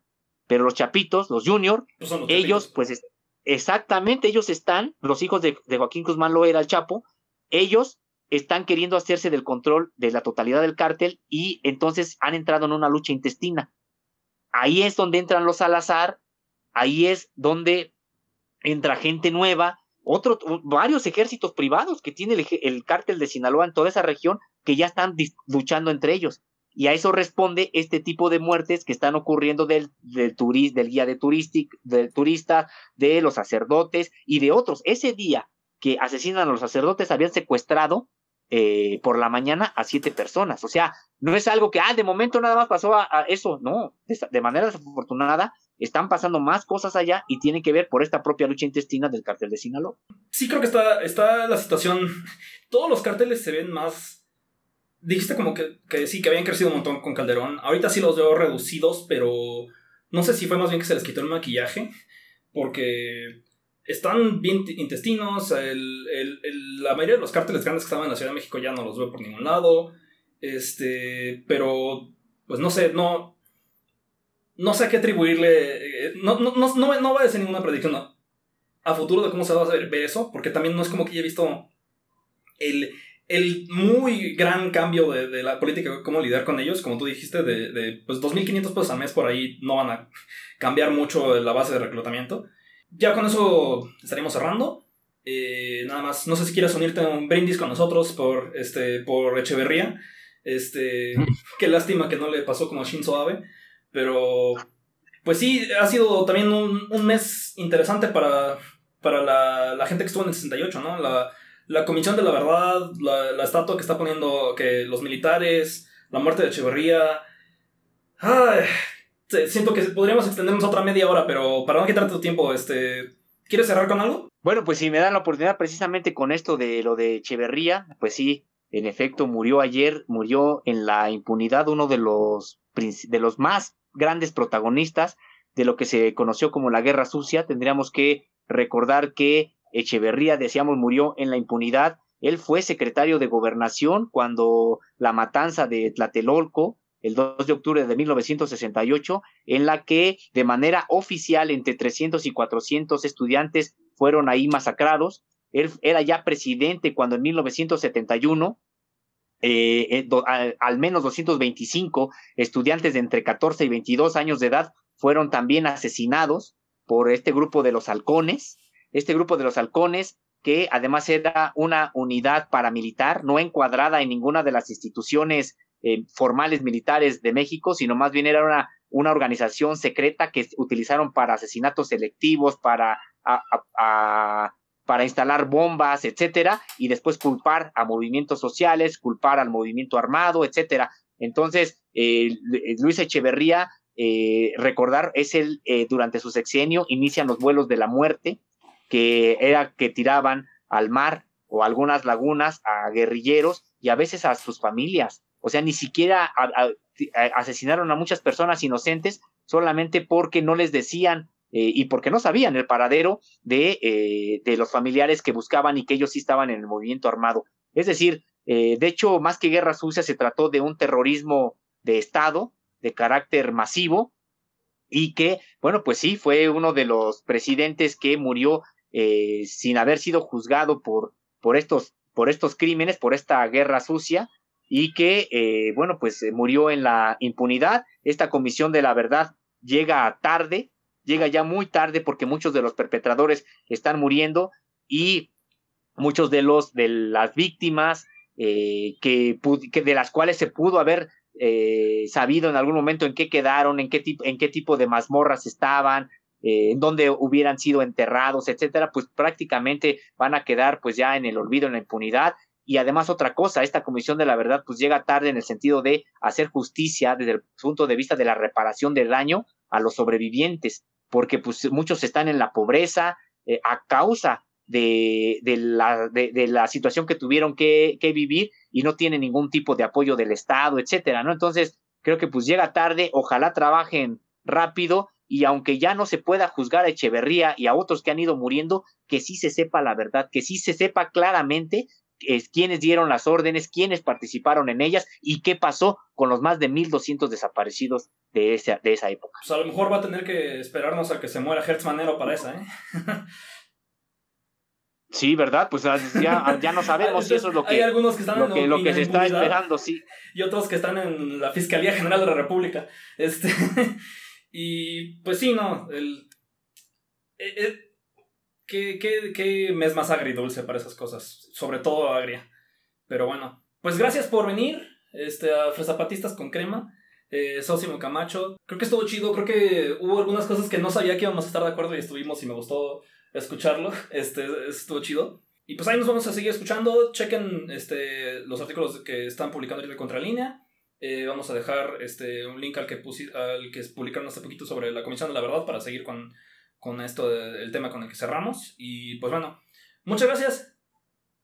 Muchas gracias, les agradezco mucho, les mando un fuerte abrazo a cada uno de ustedes. Gracias por haberme invitado y ojalá haya la oportunidad en otra ocasión.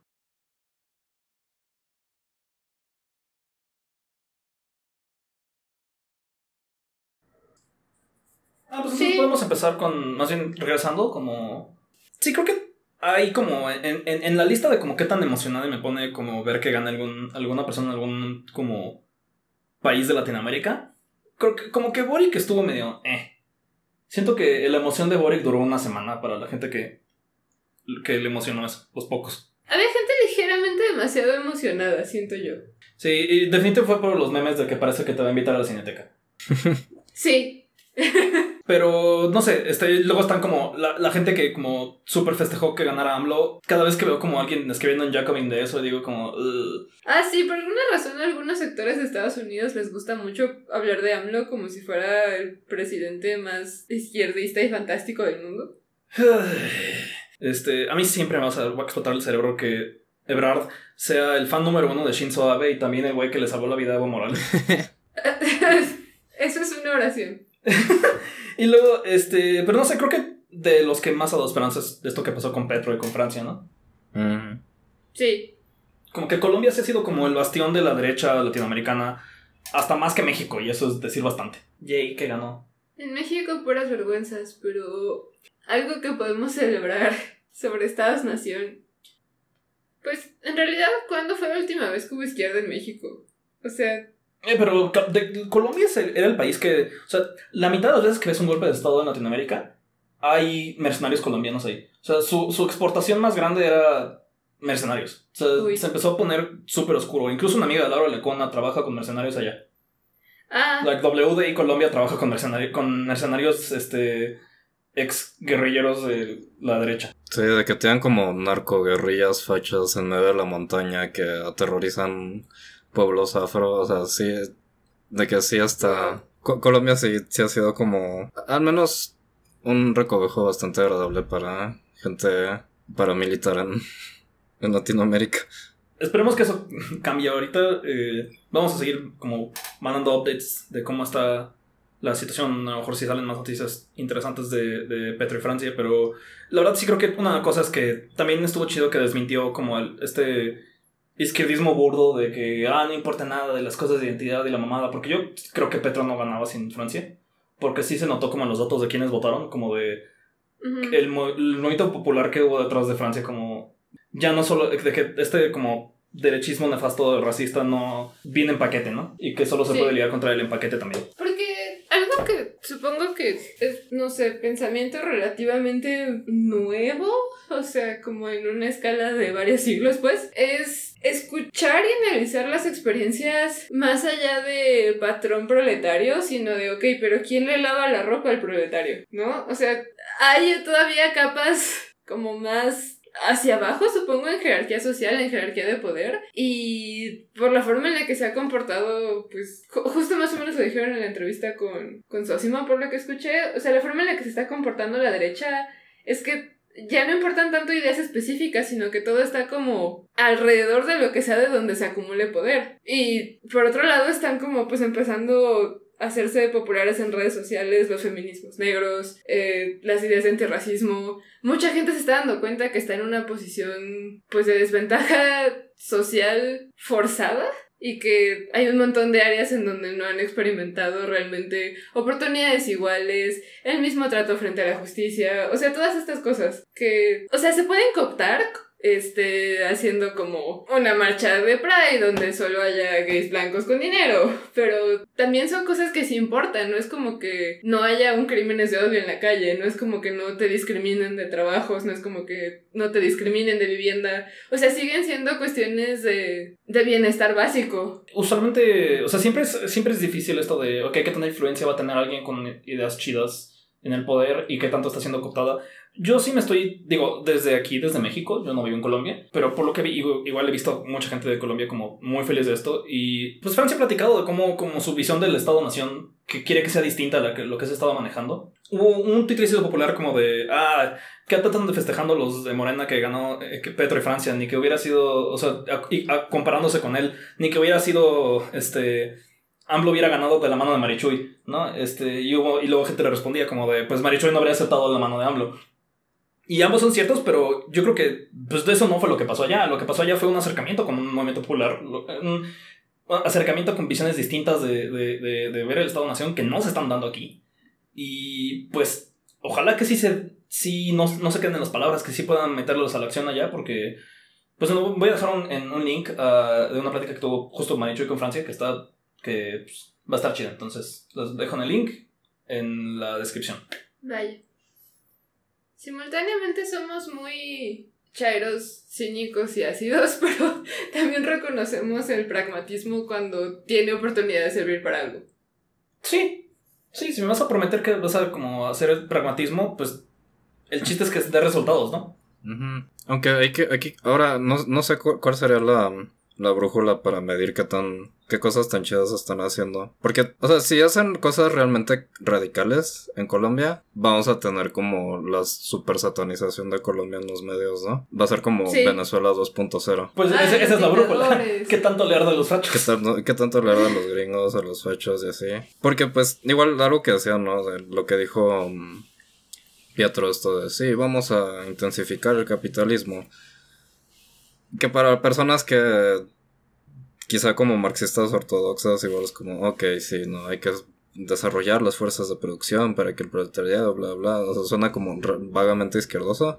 Para otra gente, para como del Fondo Monetario Internacional va a sonar como, eh, quizás está diciendo algo bueno, quién sabe. O sea, No sé, yo creo que el Fondo Monetario Internacional lo vio, no va a pelar lo que diga, solo va a pelar que es de izquierda. mm, Y los que, pero sí, yo, yo sí lo vi como los marxistas, de como de ya es un señor viejito marxista, está aplicando el capítulo 1, ¿no? O sea, está yendo por pasos, según él, ¿no? O sea, y yo no estoy tan súper de acuerdo, pero le creo más eso a que si dijera, a que esté prometiendo la revolución no vaya a ser ni pito, mm. o a que finja que no va a estar como fortaleciendo los, el capitalismo, ¿no? O sea, Y pues qué tan... sí está muy como socialismo con características chinas, pero... Ajá, y pues eh. creo que son discusiones que seguro van a tener como dentro de su movimiento social o lo que sea, pero pues qué tanto la, el desarrollo del, de las fuerzas productivas impacta sobre la población en general, ¿no? O sea, ¿Cómo se ¿qué- van a distribuir? Ajá, o sea, ¿cómo, cómo vas a desarrollar el capitalismo? ¿Lo vas a desarrollar con maquilas, como en México? ¿Y vas a tener a mujeres explotadas? O sea, porque, porque también, pues, parte del, de esto que comentaban ahorita de la interseccionalidad y sí, todas estas cosas que, que van más allá de la clase económica, pues muchas veces están como tan incluidas que es cuando, cuando nada más dices que vas a desarrollar el capitalismo, suena que no estás escuchando esas perspectivas inter- interseccionales, ¿no? Pues esperemos que no nos lleguen noticias de que la forma de, de desarrollo del capitalismo que escogió fue darle control total de aeropuertos este, y carreteras al, al ejército. Mm. Porque esperemos que eso no sea lo que caracterice esta nueva, esta segunda ola de la Pink Tide este, del progresismo latinoamericano. Ujú. Toco madera. Y pues bueno, creo que les prometimos al principio del episodio que iba a haber chisme de Pride y va a haber chisme de Pride. Uh, chisme. ¿Cómo vieron la marcha del orgullo de este Ah, año? Pues yo no fui porque me di cuenta que nadie con asterisco como la mayoría de la gente, no estrictamente, literalmente nadie, este, estaba usando cubrebocas en espacios al aire libre. Para mí no valía la pena arriesgarme a tener una infección de COVID por pasar ese día ahí. Um, Y qué buena elección. Sí, no, y además, en mi experiencia en Prides anteriores, de hecho en el del 2019, la ma- marcha se atascaba horrible, reforma no, no se podía caminar, había un mar de gente como imposible de navegar, eh, me bolsaron el celular, fue una experiencia fantástica. Una de mis amistades insoló, o sea, un desastre. Entonces yo pensé como, bueno, si nadie se está poniendo máscara o se la ponen abajo de la nariz.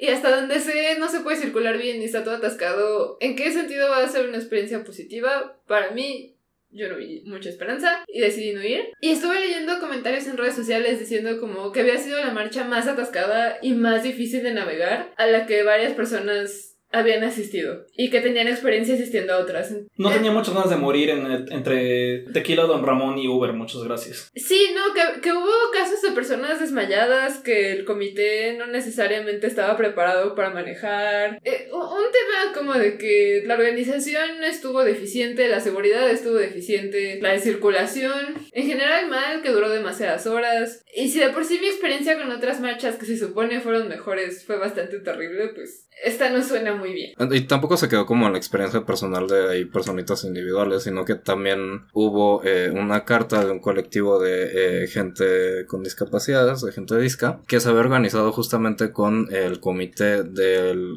organizativo de la marcha para tener un contingente de personas con discapacidad. Y lo que escriben fue pues una pesadilla, ¿no? Eh, gente empujándoles, este, no respetando el espacio que a veces deben de tener, eh, con todas las ayudas de movilidad que pueden tener, eh, cero este, no tenían como manera con- de cómo comunicarse con organizadores de la marcha, porque pues con tanta gente ahí se satura la red de teléfonos y no se puede uno comunicar. Total, parece que fue una muy buena elección en todos los aspectos y también una- con una quinta ola de COVID el, el no haber ido. Tristemente. Sí, pero aquí hay una, una cosa interesante. Eh. La verdad sí estuvo del nabo, ¿no? Y, y, y como que la primera cosa que... Lo primero que la gente reaccionó fue la vieja confiable de el- eh, culpar al comité incluyente, que, el comité incluyente que fue quien convoca. Pero hubo, hubo varias como cosas que complicaron la narrativa esta vez. Primero, fueron tres comités los que inventaron. Técnicamente cuatro. Y ahorita les cuento el chisme de quién es cada quien, que va a ser exclusiva de Fresapatistas porque nadie lo pinche dice en voz alta en este pinche, esta pinche comunidad. Eh, pero primero fue un escándalo con Judge, ¿no? Que Judge es una organización de derechos LGBT dirigida por Iván Tagle. Estuvo raro porque, bueno, a Iván Yato no, no le cae muy bien a mucha gente de la comunidad, con todo y que sinceramente hace chamba decente, no sé, en algunas cosas. Eh, pero pues es, es un dude gay cis LGBT oso que se entrenó en activismo en el State Department gringo, ¿no? O sea, Y tiene muchos sesgos propios de... sí, pero sí sigue siendo alguien que pues está en el activismo que está porque le hicieron ecosig, ¿no? O sea, Mm. no, o sea, sí, sí, sí sabe de contra qué combate, ¿no? Y sí tiene sus razones. Pero, pues sí, se ha ganado ba- bastantes amigos dentro de la comunidad y, pues, en la, en la marcha, en este, lo que pasó fue que no empezaba, ¿no? Estaba el sol durísimo, la gente empujando, los siete camiones, todo el mundo respirando la gasolina del camión de Uber y en el que estaba fucking Yuri o Alfredo Adame, por una estúpida razón, le invitaron unos televisos idiotas. Sheinbaum no llegaba y por eso no estaban dejando salir. Mm. Y Iván Tagle dijo, esto no es meeting, se empezó a apurar con gente, le empezó a gritar y algunas de las este, feministas que venían con, con Sheinbaum se encabronaron. Y circuló por redes sociales como mucho como de fuck Judge, pinche Tagle, lo gay no te quita lo misógino, que es frase favorita. No, o sea, esa es la vieja confiable. Decir lo gay no te quita lo misógino, que a estas alturas ya casi significa lo gay te hace misógino. Como que. Es que sí, o sea, sí suele haber un montón de misoginia en espacios de hombres gays cis. Pero también es cierto que se empezó a usar como, pues casi como slur. Sí. como insulto ya dirigido, pero más bien con una carga de odio. Bueno, yo lo he utilizado mucho durante una época a, personas no binarias y mujeres trans. Mm. Como una forma sutil de decirles que en realidad eran hombres gays. Y que su forma de disidencia sexual y o de género era misoginia por sí misma, ¿no? Entonces tiene estas dos dimensiones, de que sí es cierto que muchas veces hay misoginia en espacios gaysis, pero también se volvió como frasecita de, ya dime joto, ¿no? O sea... Sí, ya escúpeme y dime joto, o sea... Y, es que es como tautológico, ¿no? O sea, como pertenecer a una categoría no te quita de pertenecer a otra. O sea, la, respuesta facilota es como lo feminista no te quita lo, lo, lo homofóbica. Honestamente, aquí este, no, le, no le digan a la gente que no escucha este podcast, pero aquí entre nos, el chisme es que esta campaña la dirigió gente de Shenmon, ¿no? O sea, que, mm. que, en un grupo de WhatsApp empezó a circular, hey, vamos a echarle la culpa de todo lo que está pasando a Iván Tagle para distraer de que Shenmon hizo, se tardó como tres horas en llegar a la marcha y cuando llegó no sabía ni qué pito estaba haciendo. Porque lo que cuando, cuando en cuanto llegó Shenmon, lo primero que hicieron fue apagar el micrófono a Natalia Lane que estaba a, mitad de un discurso sobre cómo, que, sobre cómo hay que darle más voz a, a las víctimas de ataques transfeminicidas, de hasta las trabajadoras sexuales. Y la, la, forma en la que reaccionó Sheinbaum a que alguien diciendo hay que esta, esta es nuestra voz, escúchenos, es como de. Todo el micrófono. y se puso a dar un fucking speech. Sí, sí, gracias, nadie, te preguntó.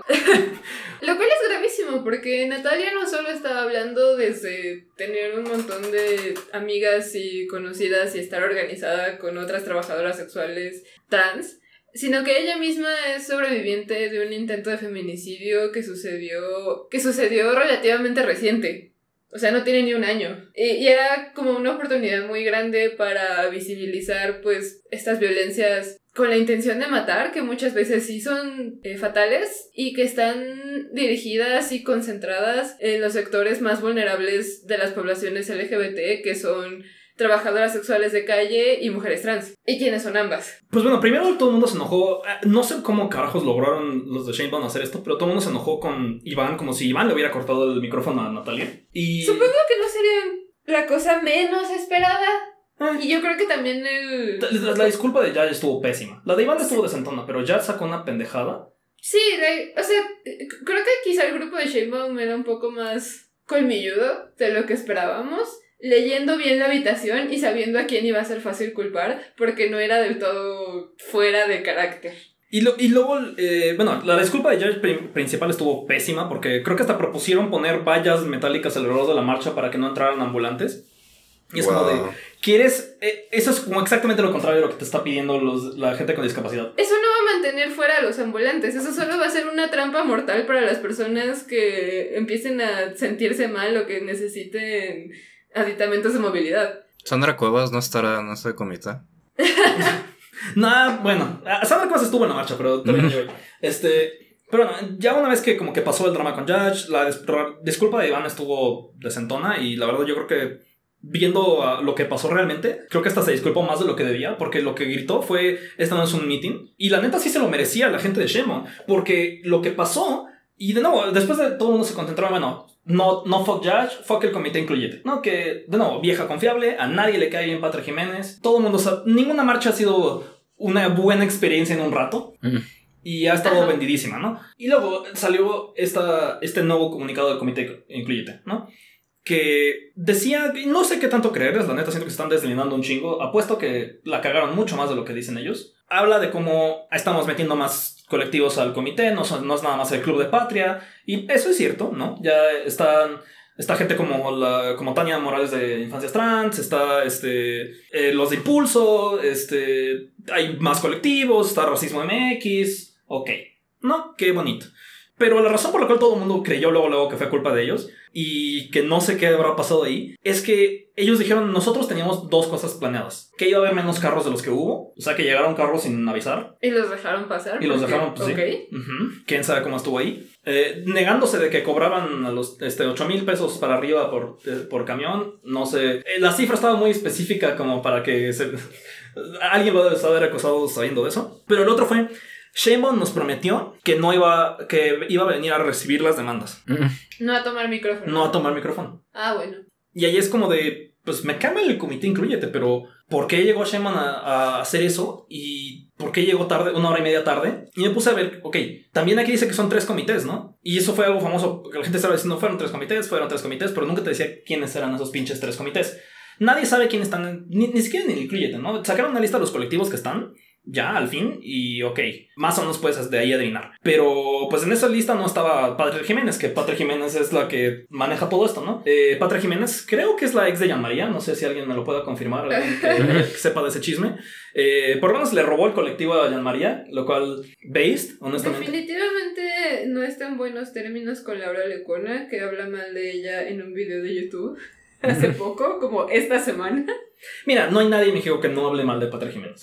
Pero, hey, en eso sí les tengo que reconocer. Si, si Patria Jiménez este, y el comité incluyete en general invitó a Sheinbaum a escuchar a gente como Natalia, a escuchar a gente como eh, de Marcha Lencha, ok, chido, ¿no? ¿Cómo pasó entonces? Y me puse a rascar. Los otros dos comités, uno de ellos es Orgullo y Dignidad, que honestamente no tengo idea de quién está dentro de ahí, excepto eh, Jaime López Vela, que es el más viejo de diversidad morena, ¿no? Este, ahorita ya Morena lo soltó como Andy, que ya no quiere jugar con Woody porque se encontró a Temisto que le decía Samuel Levano. Ujú. O sea, los, los señores viejitos de Morena Diversidad, entre ellos que dirige Jaime López Vela, este, son los que manejaban orgullo y dignidad. El otro comité eh, se llamaba Gay Pride CDMX y creo que ese es de televisos, de los bares. Eh, vi a un güey que se llama Crisis, que es insoportable.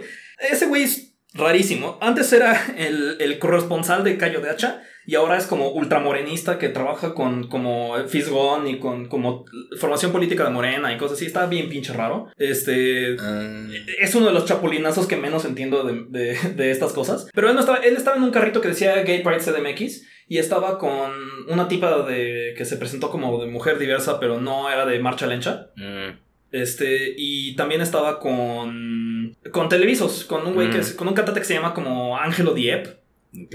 Y también el, el, el- el- los- el que organiza ese Orgullo y Dignidad, también, digo, el que organiza Gay Pride CDMX también es el, eh, un güey que es dueño de varios bares, in- incluyendo Vox. ¿Qué, qué sabemos de los comités? Lo que sabemos de los comités es que está el comité incluyente, que es de. Patria Jiménez y es el más legítimo, entre comillas, porque tiene más colectivos que la gente dice, oh, sí, yo conozco y respeto ese. Ajá. Este, luego está eh, el comité Gay Pride CDMX, que es de los bares y los televisos. Ok. Este, y María Clemente. Este, y el otro Uy, María Clemente es está en este. Ajá. Oh. María Clemente porque está peleadísima con Samuel Levano. Mm, Y luego está el de Orgullo y Dignidad, que francamente no tengo idea de quién chingados está ahí, excepto como les dicen los históricos, pero yo conozco algunos históricos y no estaban ahí, ¿no? Eh, eh, Juan Jacobo no estaba ahí, eh, Lizarra no estaba ahí. Eh, el, ahí solo estaba eh, los, de, los viejitos de Morena Diversidad, la banda de Jaime López Vela. Y hay un misterio porque el comité Incluyete acusa a alguien de los otros dos comités de tener transfóbicos adentro, ¿no? De que en las reuniones decían como de... No, que cuando estaban poniéndose de acuerdo que solo hubiera mujeres en el, en el banderazo, alguno de esos comités dijo, pero que, que, que dejen de usar a las trans de escudo, que aquí solo mujeres de verdad. Ah, ok. Y no sabemos si es del comité de los televisos o el comité de los viejitos de Morena, y honestamente podría ser cualquiera de los dos. Sí. Y además, los viejitos de los, los, televisos, pues como está este güey Crisis, que es ahorita es súper de Morena, entonces podría haber sido cualquiera de los dos los que la cagaron haciendo que Sheinbaum se tardara una hora y llegara a robar micrófono y este, pusiera. Aparentemente a Samuel Levano, una de las transfóbicas le quitó el micrófono. Y no tengo idea de quién es. Si alguien, si alguien que está escuchando esto sabe quién le quitó el micrófono a, a Samuel Levano, por favor avíseme. Porque es uno de los como. Estoy como Pepe Silva en el, con mi pizarrón conectando todos los hilos de esto. Es increíble. Y todavía no les he contado el último comité. ¡Ah! Ok. El último comité es el comité hipster. ¿No? Eh, que de hecho se tiene más históricos que el orgullo y diversidad. Tiene como a. Este. Ay, no voy a decir quiénes son porque son amigos de Ana María, entonces que vayan a la chingada. Son- les digo hipster y no anticapitalista o antisistema porque no son antisistema, ¿no? Es este. Son una bola de gays nefastos que se. incestuosos que entre sí se dan chambas. Son gente que no necesariamente tiene posturas ah, como revolucionarias, sino más bien que no sabe hacer amigos y chapulinear. Ya. Y sí, exacto, como pues. Bueno, Alonso Hernández no, no chapulineado por pendejo, ¿no? Este. Y porque nadie lo quiere. Este. Y el, el güey se la pasa haciendo como. da- dando clases en el ITAM sobre cómo. eh, la historia LGBT y cómo Yanmail metió ser lesbiana. ¿No? Este. No, hombre, así antisistema vas a tirarlo a todo, amigo. Ese güey hizo su, su propia convocatoria en una glorieta. Pero como que nadie lo peló, ¿no? O sea, porque todo el mundo decía que hubo tres comités. En realidad hubo cuatro. El de los losers, el de los televisos, eh, el de los viejitos de Morena y el mainstream. Y ese es el chisme hasta ahora. Si alguien sabe quién fue la que dijo que no dejen de usar el escudo trans, si alguien sabe quién le quitó el mitro- micrófono a Samuel Levano, ahí sí, sí avisen por favor. Porque lo que sabemos hasta ahorita es que Orgullo y Dignidad fue quien detuvo la marcha. Fue quien dijo esto no avanza hasta que llegue Sheinbaum. Damn. Chale.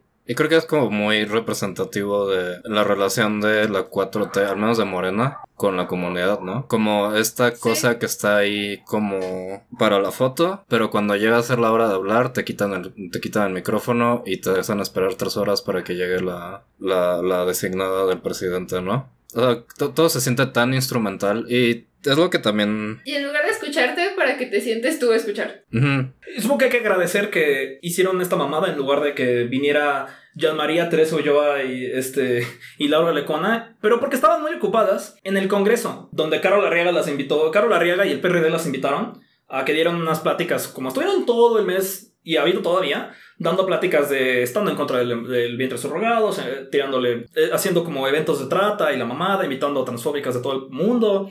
Tuvieron, no sé cuánto presupuesto les dieron, pero hicieron como siete pláticas en el Congreso. Y obviamente nadie movió un dedo, ¿no? O sea, este, hubo una que otra protesta medio pitera ahí. Este, la, perdón, María Clemente, pero solamente hiciste el oso. De hecho, solamente hizo enojar a trabajadoras del hogar que están en Twitter. Y digo que también son transfóbicas y tienen ahí como unos discursos y pues francamente como propaganda bastante, no sé si asimilada o, o, o saben que es propaganda y no les importa difundirla, pero, o sea, yo sí vi como varios tweets con muchas interacciones que señalaban a María Clemente como clasista por decir como, ay, es que no las quieren de putas, las quieren limpiando casa. Y, y es como, ok, e- entiendo que ese tipo de consignas las utilizan mucho entre trabajadoras sexuales mismas, que a veces son ex trabajadoras del hogar, pero que hacen... Pero no de diputadas. No, pero ¿qué hace una diputada diciendo eso? Y por supuesto que desde su perspectiva y desde su punto de enunciamiento se lee terriblemente clasista. Y honestamente sí creo que fue una muy mala forma de según apoyar. Mija, ya no, es- ya no eres activista así nada más. Sí. Te toca abrirle las puertas a que la gente que sí sabe qué está haciendo y no va a ser el pinche oso en cámara, entre y diga las cosas que ya saben. Nada de decir como yo nací puta, whatever the fuck dijiste, que nomás hiciste el oso completamente.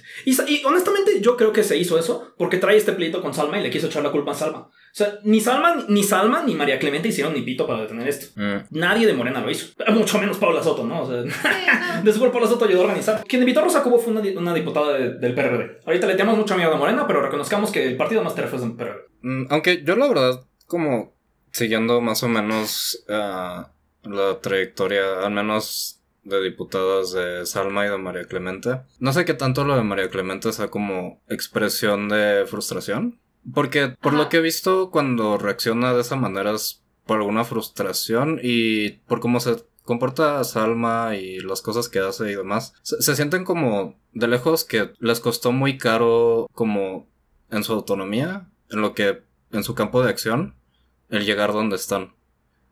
Porque Salma Sí. se enfrasca mucho en esta cuestión de es que la representatividad y bla bla, porque eso parece ser lo más que hace, representar, estar ahí, estar ahí parada y Ajá. Ser la cara que sale en las fotos. ser la cara que sale en las- tiene Ajá, y que la Puesto. y que le da legitimidad a la gente alrededor de ella. Sí. Porque no parecen tener realmente ningún poder de decisión. Y cuando, No. cuando las milloneran como en su cara, cuando hacen este tipo de foros, cuando parece que ellas no... O sea, de lejos parece como que no tienen mucha agencia sobre lo que pasa y como que ese tipo de expresiones de, de María Clemente que ha sido como la que más... No le quiero decir desplantes, pero más... Yo sí. Es que, te digo, no, o sea, lo... En- en- lo entiendo, pero. Es que, ¿por qué, por qué está en esta situación, no? Ajá, entonces, como quizá yo entiendo esa frustración o lo que sea, pero pues también se pararon ahí por eso y no pueden hacer más que hacer ese tipo de, de escandalillos que sí, sí, sí vamos a tener como diputadas trans así como que, pues si te la piensas bien, sí sirve de algo esa representación, ¿no? Bueno, eso sí, y aunque por lo menos la, la- el calzón chino que le hicieron a Quadri, eso sí se lo hemos reconocido meramente, pero neta, sí, Eso es obvio. si, si, si tienen que encontrarse a alguien con que pelearse, que pelearse con Salma es una estupidez, yo creo que tendría que estarse peleando con, honestamente, con los que la trajeron aquí. Por, Mm. por más que eso esté difícil. El, el Fisgón ya está, está cagándola en tantos lugares. El mismo güey que hizo los cómics de eh, anti-marchas feministas, el güey que protege a Rodrigo Guillote, el violador. O sea, perdón, o sea, ese. El güey que también, pues ahorita, aparentemente uno de los comités chafas estaba de su lado, el de los televisos, además. Mm. Ahí el- la mira estaba puesta al revés. Y honestamente, si, si quería hacer una protesta en ese lugar, para empezar, debería haber hecho algo para que no pasara. Pero si quería hacer una protesta en el lugar, debería haber como conseguido gente de la comunidad para que le echara la mano y no fuera nada más ella solita ahí haciéndolo sin cámara. Es que esa es la cosa. O sea, Esto es colectivo, no pasa. sí, las. O sea, las protestas son efectivas y se puede tomar riesgos como así de grandes cuando tienes algún tipo de respaldo. O sea, no lo puedes hacer por tu cuenta porque de, de entrada vas a tener probablemente errores y huecos en tu discurso que pongan en riesgo como que valga la pena el esfuerzo para empezar. Y luego, pues tener en qué recargarte cuando obviamente te intenten perseguir porque estás desafiando las cosas que se están haciendo desde lugares más altos de donde te encuentras tú. Y yo siento que ese fue el problema más grande, que en realidad no tiene como, que yo sepa, una como conexión y una cercanía con colectivos de trabajadoras sexuales o como Mm. pedazos de la comunidad, aunque no necesariamente estén súper organizadas, pero algo de base política. Sí, no, hasta Temístocles tiene más que María Clemente.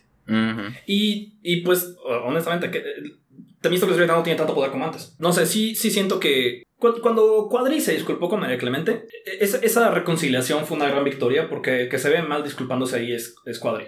Mm. Si resulta que después de esto acaba disculpándose María Clemente con Rosa Cobo y, y Teresa Ulloa, Oh, no. eso no va a ser una victoria. Eso va a ser, va a ser la comunidad trans comiendo caca. Y si lo hace, y déjate eso, la- la- la- las trabajadoras sexuales, las trabajadoras del hogar, todo el mundo comiendo caca por los berrinches de María Clemente. Eso no puede pasar.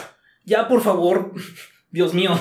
No, Mm. no puedo creer que esto voy a verme como, como señora panista en Twitter, pero eres diputada, pórtate como diputada. O sea, ya hubo tres escándalos de todo haciendo berrinche en- y estuvo chido y rebeldoso las primeras veces. Ahorita ya nada más, ya perdió el efecto. Déjaselo a los podcasters. Es que algo que, que, que yo creo que sí es muy singular sobre el feminismo transfóbico son sus tácticas para reclutar, para convencer, para, para emitir su discurso, en el sentido de que tienen formas muy efectivas de hacerse a sí mismas parecer como las víctimas Sí. Mm. y para esconder la gravedad y el nivel de violencia que están ejerciendo sobre otras poblaciones. Sobre todo si lo estás viendo desde fuera y no tienes como el contexto completo de qué significan ciertas palabras, de cuál es la historia de las cosas que han hecho estas organizaciones, a veces estas mujeres mismas como décadas atrás en sus carreras. Si no te sabes todo el contexto, si no te sabes todas las alianzas que han tenido con la derecha, todas las traiciones que le han hecho a otras poblaciones de mujeres y a veces también de mujeres lesbianas. Si no tienes todo ese contexto, si no tienes todo ese bagaje, tú ves a mujeres diciendo, ay, es que como lesbianas nos silencian y como mujeres nos sexualizan y nos explotan, pues tú dices, sí, el mundo es patriarcal y el mundo es lesbofóbico, suena que tienen razón. Pero detrás hay como un historial larguísimo de trabajadoras sexuales, de mujeres lesbianas, de mujeres trans, gente que es todo a la vez, o alguna combinación de esas como características que han sacrificado su salud, su bienestar, su salud mental y su seguridad material combatiendo ataques frontales de estas mujeres. Y vaya, a lo mejor sí te funciona ponerte al tú por tú con Cuadri como mujer trans, porque obviamente se nota que este señor está siendo transfóbico, pero no te va a funcionar ponerte al tú por tú con alguien cuya como Primera defensa es la. Ajá, cuya, responsabilidad. cuya primera defensa y como cuya táctica fundamental es la manipulación y el guardar apariencias y el demonizarte y hacerte parecer como la parte agresora. Y la parte irracional. la parte racional y, y la parte que está a favor de la violencia y a favor de la misoginia bla, bla, bla. Y por eso ha sido un discurso tan difícil de desmenuzar que, o sea, a mí me tomó años hacerlo en mi propio cerebro, en mis propios adentros. O sea, yo de alguna forma sabía que estas cosas estaban mal, que había incongruencias por todos lados, pero me tomó pues mucho tiempo y leer a muchas trabajadoras sexuales y leer mucho feminismo, sobre todo transfeminismo, empezar a poder articular con argumentos, con como cosas lógicas. ¿En dónde están los fallos? En, en su discurso y en sus tácticas, en sus estrategias y poder señalar las violencias individualmente. Entonces, sí, Sí. o sea, está muy rebasada. Está muy rebasada y esto puede ser muy costoso. Si te van a grabar, practica lo que vas a decir. No vayas ahí a soltar y decir pendejadas. Ay, Sí, o bueno, y, y- o- y si vas a decir unas cosas así contundentes, di dos o tres y te vas. Eso está bien. saludos a todas las personas que vieron la vez que me grabó Laura Ujú. Limón. Sa- Saludos a la seguridad de la UAM. Este. Pero sí, o sea, es, llegas, dices tu consigna y te largas a menos de que tengas el control total del auditorio. Y la verdad es un poco ridículo que una diputada no haya logrado hacer eso. Porque no puede ser que una diputada tenga menos como tácticas y estrategia que como seis queers con el presupuesto de cinco frutsis. O sea, entonces, pues bueno. Y pues bueno, creo que con eso acabamos. Eh, esto fue un cacho largo de chisme de Pride. Este, como disculpa por habernos tardado un poquito en sacar. Como siempre, estábamos en, como Fresapatistas en Facebook, en Instagram, en Twitter. Aviso parroquial, es mi intención y supongo, no, no, no les he preguntado a mis co-hosts aquí, pero pues to- todos somos de alguna forma LGBT. Este, es mi intención organizar un evento pues del mes del orgullo, del mes de Pride para el siguiente año, eh, tentativamente para el primer fin de semana de junio, eh, con la proyección de que probablemente esté como muy baja eh, la tasa de contagios de COVID. Y que es un evento como diseñado por y para personas discas, por y para poblaciones trans y por y para mujeres y trabajadoras sexuales. Como todas las poblaciones que usualmente son invisibilizadas en los eventos hegemónicos de Pride, pues yo quiero centrar eso, entonces... ¿No va a estar Alfredo Adame? Híjole, te la debo. Al menos Carlos Trejo, que está Carlos Trejo. Pues solo que sea de piñata, ¿no es cierto? Este, Jaime no, Maussan. pero pues... Jaime Maussan ok, No tenemos puedo, que... no puedo justificarlo, pero Jaime Maussan es de la comunidad. No, no, tenemos que, tenemos que invitar a la que habla Adrien y a Jaime Maussan. ¡Claro! Sí, representación, comunidad.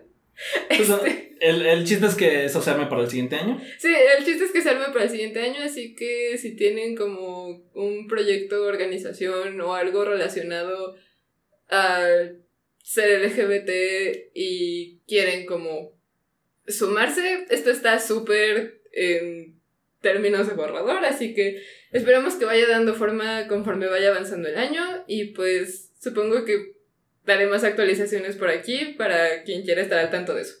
Y pues como a nosotros no nos patrocina ni Uber ni Tequila Don Ramón, eh, no. fíjate, todavía no. Híjole, Este, qué hago aquí.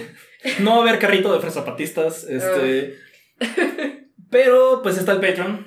Eh, Ahí para que nos puedan echar unas monedas, para que sigamos upgradeando el estudio. Eh, ahorita no estamos todos en el estudio juntos porque pues COVID.